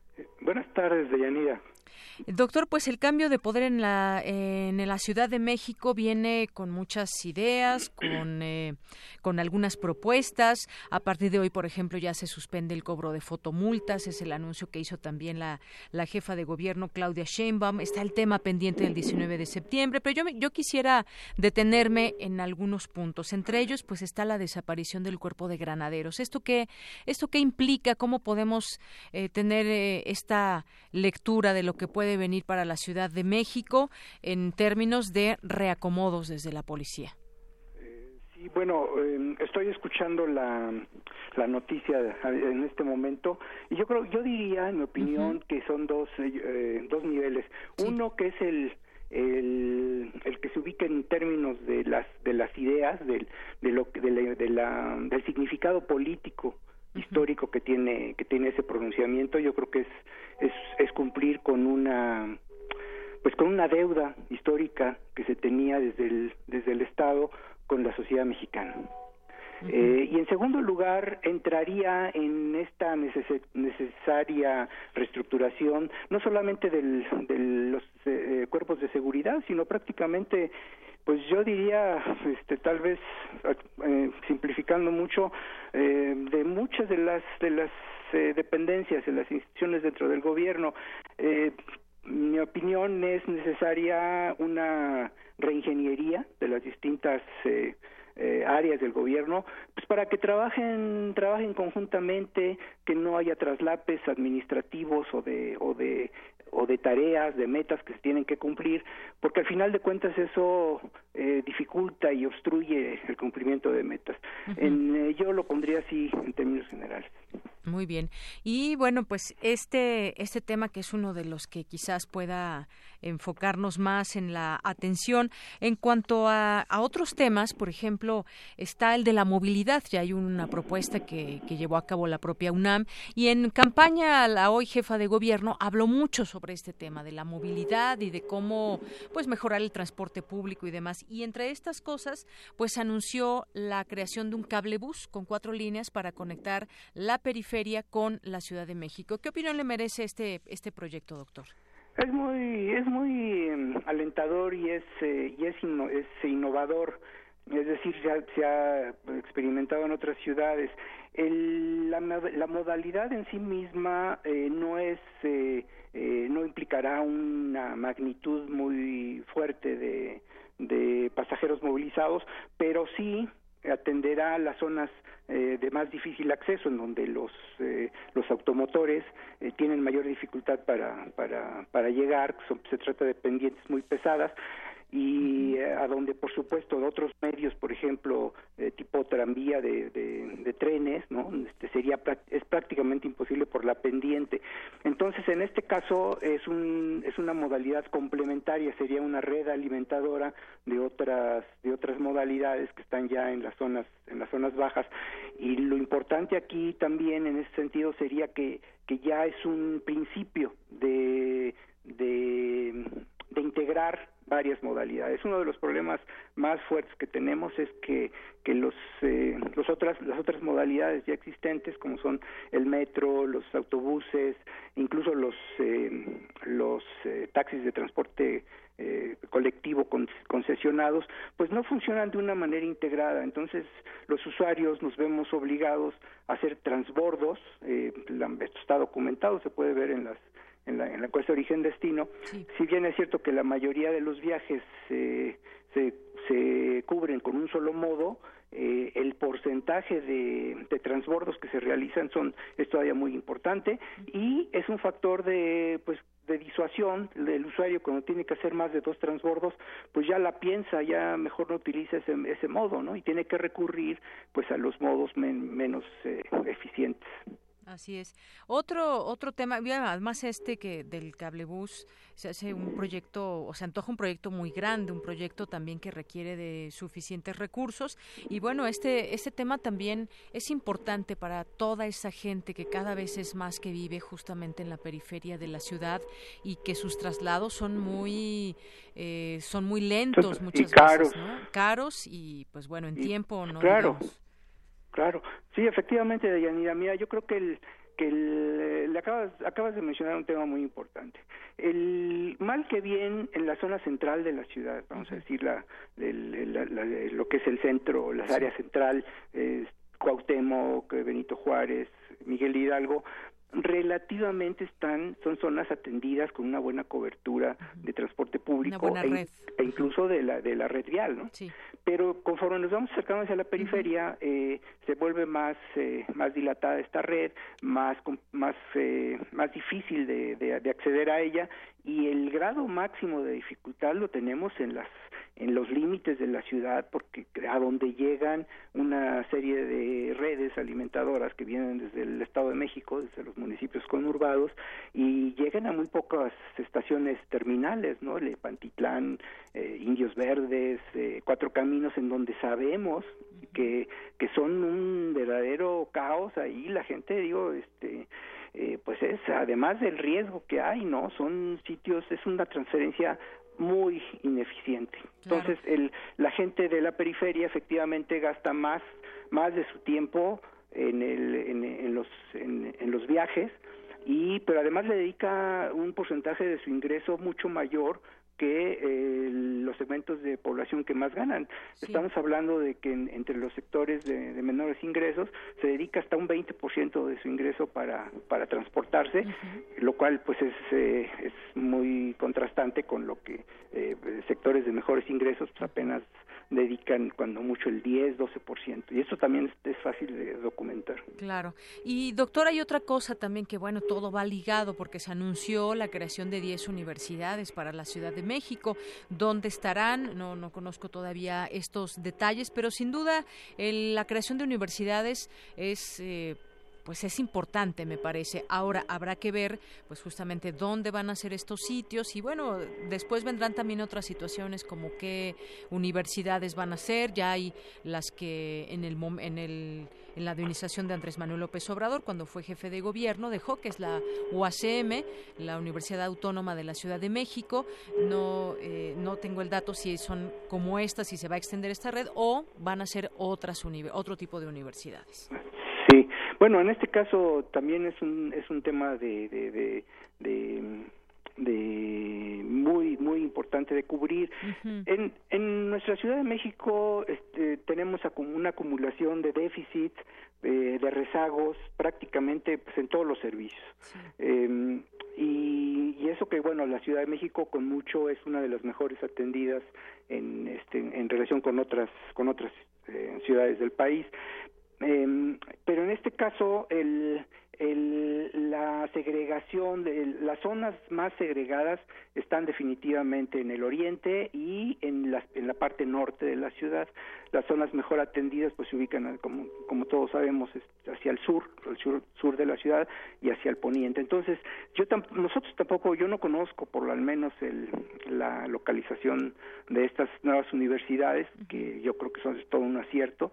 Eh, tampoco conocemos la cómo se está eh, pensando la, la capacidad ¿no? de atención de cada una de ellas eh, sería deseable que el tamaño no fuese no fuese muy grande porque pues hemos visto que, que una, una, mayor concentración eh, tal vez es menos eficiente. Si se está pensando en ese número de universidades pues es, es de pensar que van a estar eh, eh, pensando en esta localización más cerca de, de, la población que lo necesita porque justamente en esas en la zona oriente en la zona norte eh, que es donde tenemos los los eh, los pobladores que ganan menos pues también tenemos los mejores los más bajos índices de servicios de otros servicios de educación de, y de salud.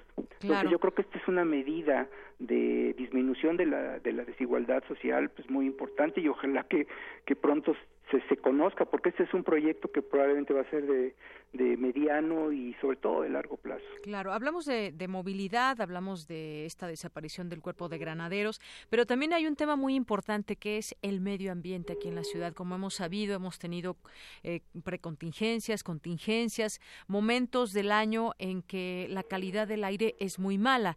Yo creo que pues se tendrán que desarrollar eh, ciertos programas que nos ayuden también a eh, pues a tratar de que el aire que respiremos sea de mejor calidad. Eso también será un pendiente eh, que tendrá esta nueva administración, doctor. Y seguramente es uno de los más complejos, ¿eh? porque eh, bueno, hago un paréntesis nada más para decir, es el que más nos llama la atención porque ha tenido mayor, este, eh, mayores impactos en, en, la, en, la, salud de la población. Pero también tenemos otros, otros, otros tipos de contaminaciones, como son el, el, la contaminación lumínica, la, la, auditiva, los niveles de ruido en muchos lados se puede considerar como, como contaminación. También padecemos eh, contaminación del agua, ¿no? el agua, la calidad del agua que, que recibimos, pues también tiene tiene este no los mejores niveles entonces eso lo dejo a un lado y regreso a tu pregunta, de Yanira, de, la contaminación ambiental.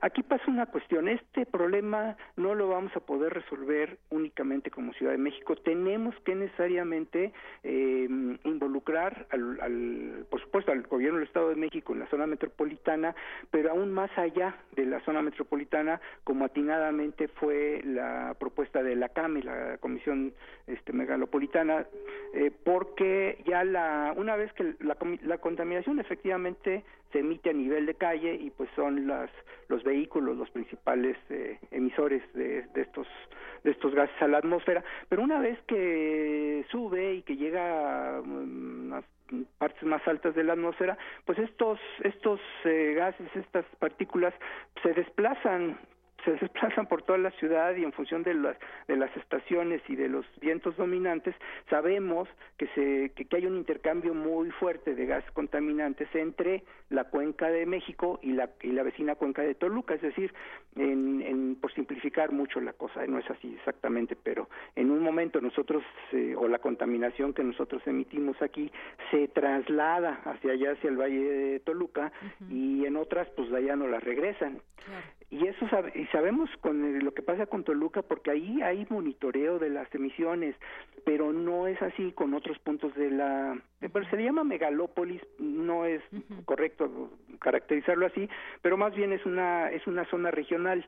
Nosotros le llamamos corona regional a este ámbito de alrededor de la Ciudad de México. eh, no sabemos lo que pasa, por ejemplo, con, con Cuernavaca o con Puebla Tlaxcala o incluso con el con el estado de Hidalgo, Recordemos eh, que ahí tenemos fuentes contaminantes muy importantes, como son la refinería, la termoeléctrica, eh, tenemos un distrito de riego muy extenso con aguas negras, ¿no? que es el, distrito del Mezquital, son más de 100.000 hectáreas que se riegan con aguas negras. Entonces, todas esas emisiones eh, no sabemos no sabemos qué, eh, ni cuántas son, ni sabemos su, su desplazamiento porque simplemente no lo estamos monitoreando. Entonces, eh, yo he leído de, del plan de, de la doctora Sheinbaum que el monitoreo va a ser una es una de las acciones principales, pero eso tiene que ser acompañado también de los gobiernos eh, que acabo de mencionar para saber exactamente el funcionamiento de estos eh, porque si queremos resolver ese problema y no sabemos cómo se mueve, cómo en dónde están las mayores concentraciones, pues mm, vamos a estar eh, pues atinándole. Claro.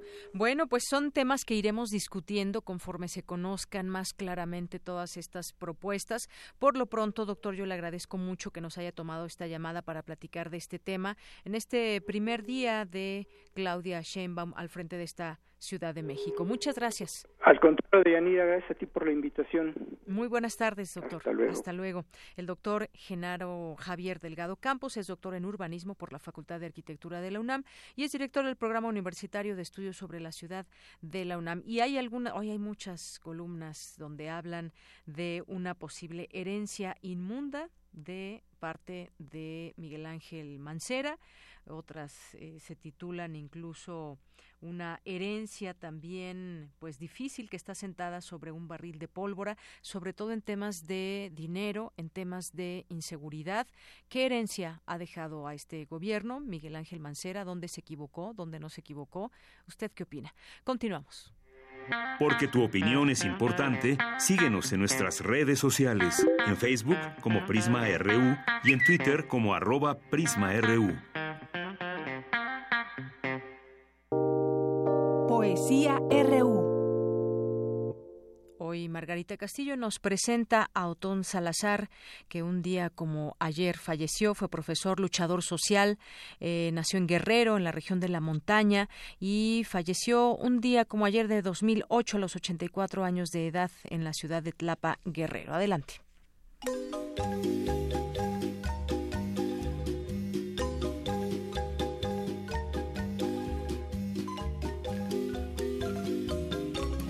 Se han publicado en varios países los apuntes titulados Lo que debería saber un maestro, Enseñanzas de Otón Salazar.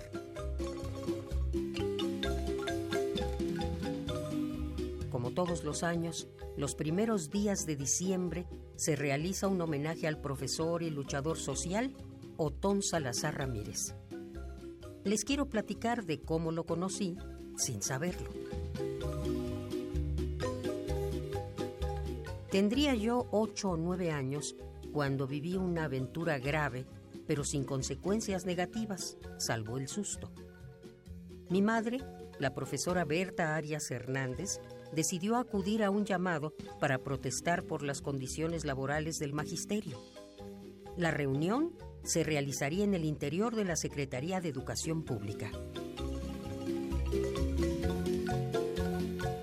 Estando ya en el interior del edificio, en el primero de sus patios, recuerdo escuchar hablar a gritos a un hombre pequeño y con una voz un poco tipluda desde el último piso. Yo lo veía y lo dejaba de ver, pues estaba parada en el suelo y detenida de la falda del vestido de mi madre. Entonces solamente lo veía cuando las personas al moverse abrían un espacio.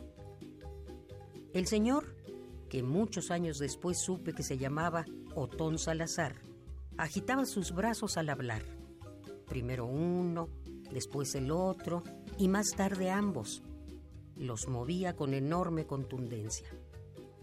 Mi madre lo vitoreaba y ella y otros maestros decían, sí, estamos contigo, bravo. Por supuesto que yo no entendía nada.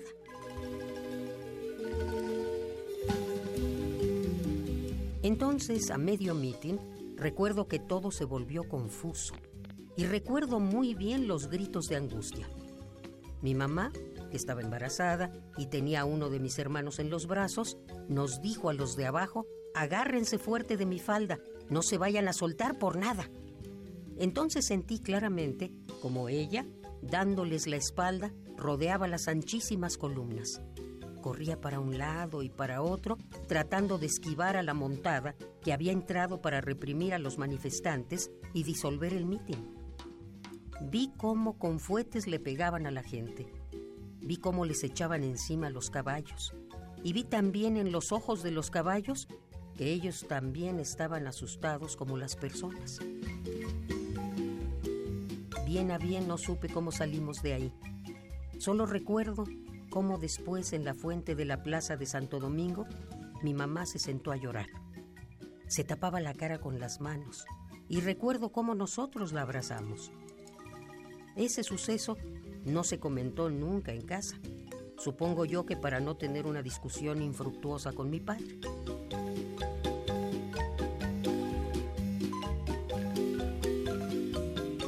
Pienso ahora que no solamente los profesores deberían leer el texto Lo que debería saber un maestro, enseñanzas de Otón Salazar, sino que deberían existir muchos otros títulos, como Lo que debería saber una enfermera, Lo que debería saber un abogado, Lo que debería saber un albañil, Lo que debería saber un médico, o bien Lo que debería saber un estudiante, para que los saberes importantes no se olvidaran. Es necesario que los profesionales comprometidos redacten todos esos libros que nos hacen falta.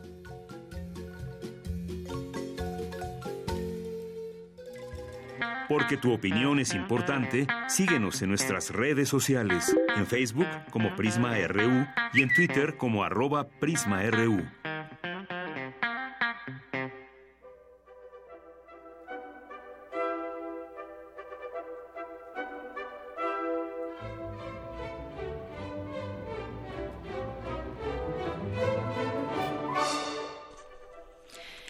Dos de la tarde con 41 minutos. El Cascanueces, interpretado por la Compañía Nacional de Danza del Instituto Nacional de Bellas Artes, pues nos invita a que podamos acudir a disfrutar del Cascanueces, música de Tchaikovsky. Y bueno, tenemos ya en la línea telefónica, le agradezco mucho, nos tome esta llamada, a Eric Rodríguez, Caballero del Hada de Azúcar, que es uno de los bailarines que estará en esta puesta en escena. ¿Cómo estás, Eric? Bienvenido, buenas tardes. Eric, ¿me escuchas? Bueno, en un momentito más lo contactamos para que nos pueda escuchar. Por lo pronto, pues les adelanto que habrá, ¿cuántas son? ¿Cuántas funciones? 12 funciones ahí en el Auditorio Nacional y pues me gustaría que él nos platique justamente de esta, eh, de esta puesta en escena. Ya hay que, si nos vamos a los números, esta eh, el Cascanueces rompió récord de asistencia de más de 110 mil espectadores en su temporada pasada y pues ahora nuevamente muchas miles de personas pueden disfrutar de la magia de esta historia en la que participan 70 bailarines eh, que interpretan la coreografía de Nina Novak, basada en la original de Lev Ivanov. Ya está con nosotros ahora sí Eric Rodríguez, les decía, caballero del hada de azúcar, es bailarín y bueno, pues le toca hacer de caballero del hada de azúcar en el Cascanueces. ¿Cómo estás, Eric? Hola, muy bien, muchas gracias. Buenas tardes. Pues bienvenido a este espacio y queremos escucharte, queremos que nos invites y que nos platiques un poco de lo que tú nos quieras decir de El Cascanueces, de esta puesta en escena 2018. Claro que sí. Este, este, esta temporada va a empezar el, el 14 de, diciembre y va a ser este hasta el 23 en el Auditorio Nacional. eh, está la puesta en escena es por la Compañía Nacional de Danza. Este, está la, orquesta del Teatro Bellas Artes bajo la dirección de Serva, Finish. Y bueno, son 70 bailarines en el escenario. Este, también participa la Escuela Nacional de Danza Clásica y Contemporánea y la Academia de la Danza Mexicana con, con sus estudiantes y bueno, es una puesta en escena, una obra para, para todo tipo de público. Así es, y que hay que recordarlo, en 1988 eh, se inició la tradición de presentar este, este cuento basado en el Cascanueces y el Rey de los Ratones, escrito en alemán en 1816. Y bueno, pues en 2001 se presentaron por primera vez en el Auditorio Nacional y bueno, pues de ahí a, a la fecha ha sido un gran reto para todos ustedes como bailarines, ya que pues es una, un escenario grande, pero también impacta mucho el número de personas que asisten a verlos. Así es, de hecho, el año pasado se, se rompió el récord de, asistentes, llegamos a 110 mil personas en el, en el Auditorio Nacional, este, un, récord para, para el Cascanueces, y bueno, muy contentos de poder estar en el escenario que, que es el Auditorio Nacional, ¿no? Como dijiste, es un escenario muy grande, la puesta en escena está adaptada especialmente para, para este auditorio y es una es una escenografía un diseño de iluminación completamente nuevo que se hicieron el año pasado, se estrenó el año pasado. Así es. Y que además, pues es un espectáculo pues que acuden muchos niños y eso da mucho gusto. Así es, es una, una excusa eh, perfecta para, para acercarse al ballet. Eh, a, los niños, a los abuelos, a todo tipo de público, eh, porque es, es, muy amena, es muy ligera y bueno, cuenta con una música espectacular que la compuso Tchaikovsky. Así es, y bueno, pues decíamos, este público que es de familias, de niños que acuden pues ya todos los años, es decir, no han tenido oportunidad de verlo, es un buen momento, una buena oportunidad para que se acerquen al Cascanueces, como ya nos decía Eric, la temporada empieza a partir del 14 de diciembre hasta ¿hasta cuándo? El 23. Hasta el 23. Así es. Eh, hay días que son funciones dobles, te, te debo exactamente el, el, horario de esos días, pero bueno, son en total 12 funciones que vamos a tener esta temporada. Muy bien. Bueno, pues ahí está esta invitación que hacemos. La pueden consultar ya también a través de internet en qué horarios pueden eh, estar en este en este evento. Y bueno, pues nosotros tenemos tres pases dobles para quien quiere irse a ver el Cascanueces para el próximo 14 de diciembre. Lo único que ahorita me van a tener que ayudar con la hora porque no me acuerdo a qué hora es. Eric, ¿tú recuerdas la hora ah, de esta? Sí, a las 4 a las 4 de la tarde, cierto, cierto. A las 4 de la tarde tendrán que llegar ahí, pues una hora, unos 40 minutos antes, eh, ahí al, directamente al Auditorio Nacional. Y bueno, pues ahí estará su nombre. Tienen que llegar con una identificación. Ahorita en un momento más damos a conocer los nombres, pero tenemos tres pases dobles para las personas que nos llamen al 5536 4339. Pues muchísimas gracias, Eric Rodríguez, que eres caballero de Hada de Azúcar de eh, azúcar. no, gracias a ustedes. Nada más le agregaría lo que acabas de decir, Sí. que, que va a estar, este, los boletos van a estar en la mesa de cortesía que, estará puesta ahí en el auditorio. Y sí, soy eh, interpreto el Caballero del Azúcar, que bueno, es el, el, digamos el rol protagónico de que presenta el Cascanueces junto con el Azúcar, por supuesto. Claro, ni más ni menos. Bueno, pues ahí, ahí tendremos oportunidad de verte ya en acción en el Cascanueces. Eric, muchas gracias. No, muchas gracias a ustedes por el espacio y los esperamos en el Cascanueces. Claro que sí. Muy buenas tardes. Buenas hasta tardes, luego. hasta luego.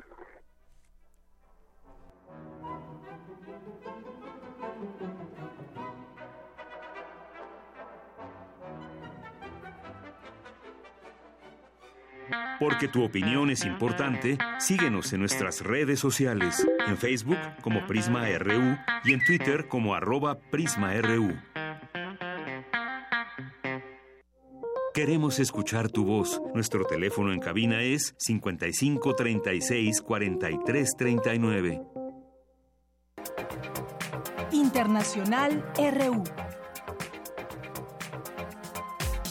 Rusia insiste en que no está violando el Tratado para la Eliminación de Armas Nucleares y acusa a Estados Unidos de buscar un pretexto para abandonarlo. El presidente Vladimir Putin rechazó el ultimátum de 60 días lanzado por el secretario de Estado estadounidense Mike Pompeo. El desarrollo de estos misiles fue aprobado en el presupuesto del Pentágono, pero después anunciaron su posible retirada del tratado. Su siguiente paso fue ver a quién podían culpar. Y lo más fácil y habitual para los occidentales es decir, es culpa de Rusia. Y eso no es cierto. Nosotros estamos en contra de la ruptura de este tratado, pero si ocurre, reaccionaremos en consecuencia. Ante una de las mayores desastres humanitarios del siglo XXI, la guerra en Yemen, la comunidad internacional se esperanza con las conversaciones de paz que comienzan esta semana en Estocolmo entre el gobierno yemení respaldado por Arabia Saudí y los rebeldes hutis apoyados por Irán. Mientras el gobierno de Francia se plantea dar más concesiones a los manifestantes conocidos como chalecos amarillos, en la Asamblea Nacional la oposición cuestiona las medidas. Habla el diputado Damien Abad del Partido Conservador Los Republicanos. Señor primer ministro, si su única respuesta consiste en posponer las tasas Macron sobre los carburantes, eso significa que usted no ha comprendido aún la gravedad de la situación. El anuncio de hoy condena a los franceses a unos meses de libertad condicional. Pero lo que le piden no es una suspensión, sino la anulación de las tasas sobre el carburante, señor primer ministro, muy poco y muy tarde. En España se confirmó la pena de nueve años de cárcel para cinco miembros de la manada. El Tribunal Superior de Navarra ratificó la condena por abuso sexual contra una joven durante los Sanfermines de 2016 senadores republicanos se pronunciaron contra el mandatario de Estados Unidos Donald Trump con respecto al caso del asesinato del periodista Jamal Khashoggi. Habla el senador Bob Corker, jefe de la Comisión de Asuntos Exteriores. No tengo ninguna duda de que el príncipe heredero Mohammed bin Salman ordenó el asesinato y supo en todo momento lo que sucedía, que fue planeado con antelación. Si estuviera ante un jurado, sería declarado culpable en 30 minutos. La cuestión es, ¿qué vamos a hacer ahora? El colectivo Ni Una Menos, sindicatos y organizaciones sociales de Argentina convocaron para este miércoles al paro nacional de mujeres, lesbianas, transvestis y trans en repudio al fallo del juicio por el asesinato de Lucía Pérez, que absolvió a todos los involucrados. Habla Marta Montero, madre de Lucía. Lucía desde lo alto, desde el cielo, me está diciendo, mamá, salí y pelea por mí. Hacé saber la verdad, mamá, que se sepa lo que me hicieron y todas estas mujeres maravillosas que gritan por ella. Con audios de Euronews, las breves internacionales con Ruth Salazar. Porque tu opinión es importante, síguenos en nuestras redes sociales, en Facebook como Prisma RU y en Twitter como arroba PrismaRU. Queremos escuchar tu voz. Nuestro teléfono en cabina es 55 36 43 39. Colaboradores RU. Arte. Arte. Bien, pues ahora nos vamos a arte, esta sección de todos los miércoles con Amanda de la Garza, curadora adjunta del Museo Universitario de Arte Contemporáneo, el MUAC, allá en Ciudad Universitaria. ¿Qué tal, Amanda? ¿Cómo estás? Bienvenida. Hola, ¿qué tal? ¿Cómo estás, Deyanira? Un gusto saludarte a ti y a todo el auditorio. Gracias, pues muy bien y contentos de escucharte. Platícanos hoy cuál es el tema. Eh, hoy me gustaría hablarles eh, de una exposición que se llama Trayectorias de un panel, eh, curada por Pedro Alonso y Hugo Palmarola, en un espacio muy peculiar que se llama Liga Espacio para Arquitectura, que tiene una nueva sede en la Colonia Doctores, es un espacio independiente que está dedicado pues a la reflexión arquitectónica, pero no como tradicionalmente entendemos las exposiciones de arquitectura, sino a, eh, a partir de la invitación a eh, arquitectos a realizar piezas que piensen en términos arquitectónicos eh, el espacio específico eh, de esta pequeña sala de exposiciones, un espacio pues realmente pequeño, pero que permite digamos reflexionar sobre la materialidad, las condiciones del espacio y también otro tipo de proyectos vinculados a, a, la arquitectura. En este caso, Trayectorias de un panel cuenta una historia muy peculiar que es la historia de un panel de hormigón eh, armado, ¿no? Un, eh, panel prefabricado eh, en, Chile. Eh, este panel tiene la peculiaridad de que llegó a Chile junto con la tecnología soviética en 1972 y este primer panel que, que llega a Chile a partir, digamos, del acuerdo entre la Unión Soviética y el gobierno socialista de Salvador Allende eh, es el inicio, digamos, también de un cambio eh, importante en, eh, en términos culturales. Ahora iré, digamos, hacia, hacia ese tema, pero este panel,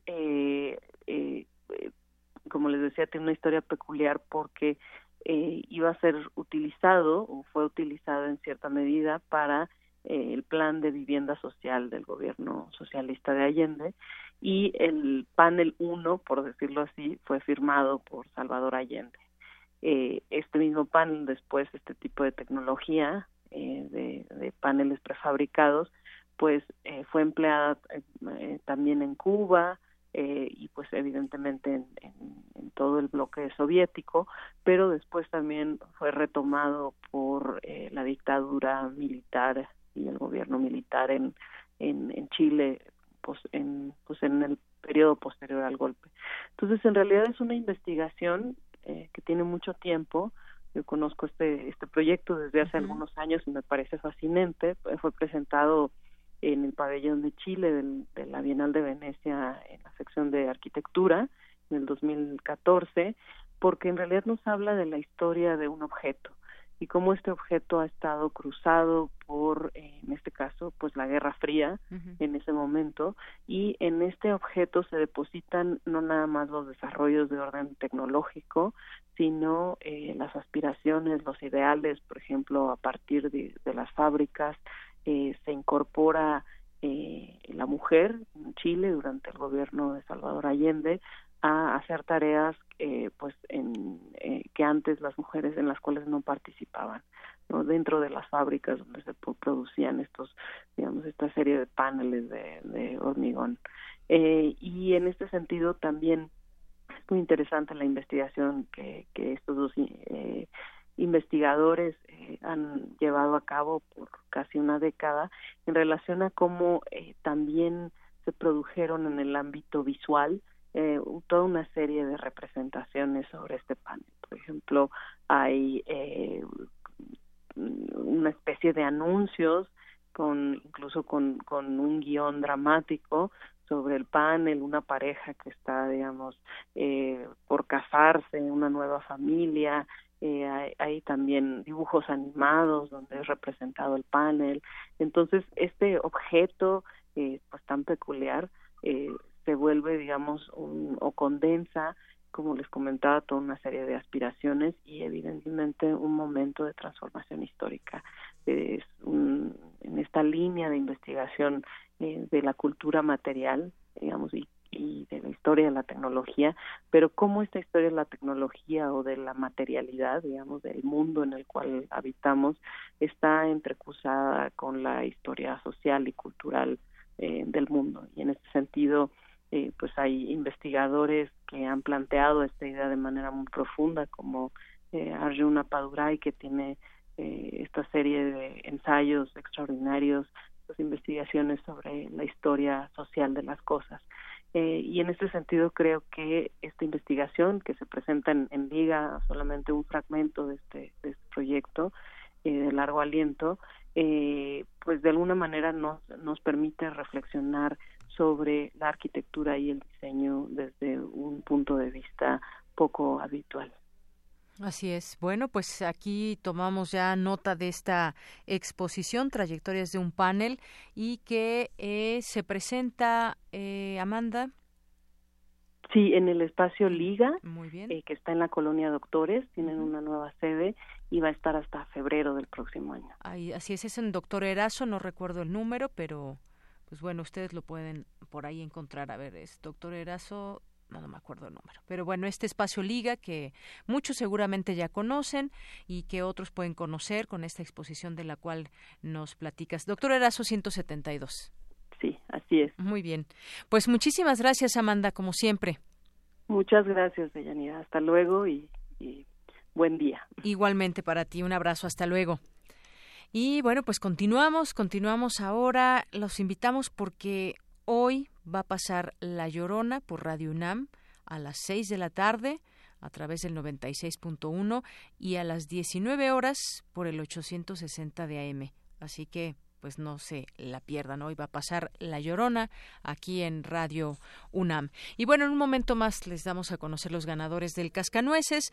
Antes, pues rápidamente algunos, algunos temas. Les, hablamos de Claudia Sheinbaum y bueno, pues esta eh, toma de protesta y algunos anuncios. Muchos que nos han preguntado también el tema de las fotomultas, que a partir de hoy se suspende este cobro de fotomultas. Se vuelve a mencionar. Muchos tenían esa duda si ya desde antes de que tomara protesta. No, a partir de, a partir de hoy será.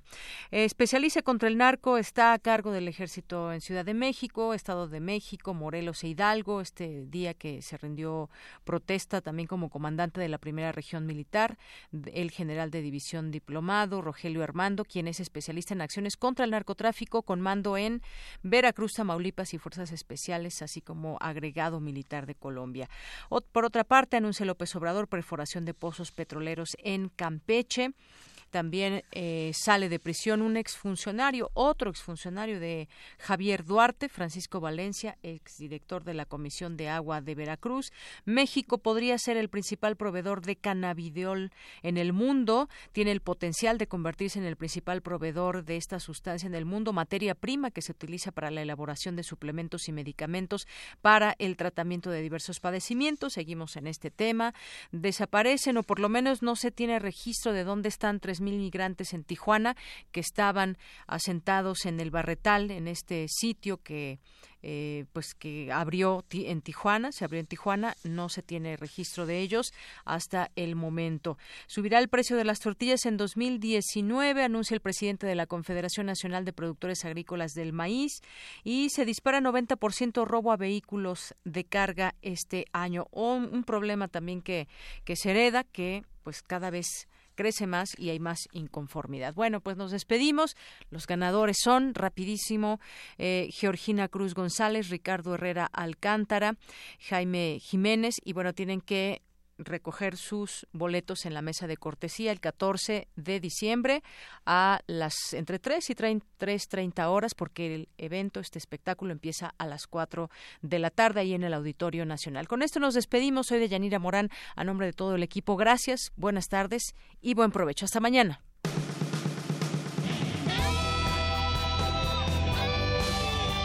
Prisma RU. Relatamos al mundo.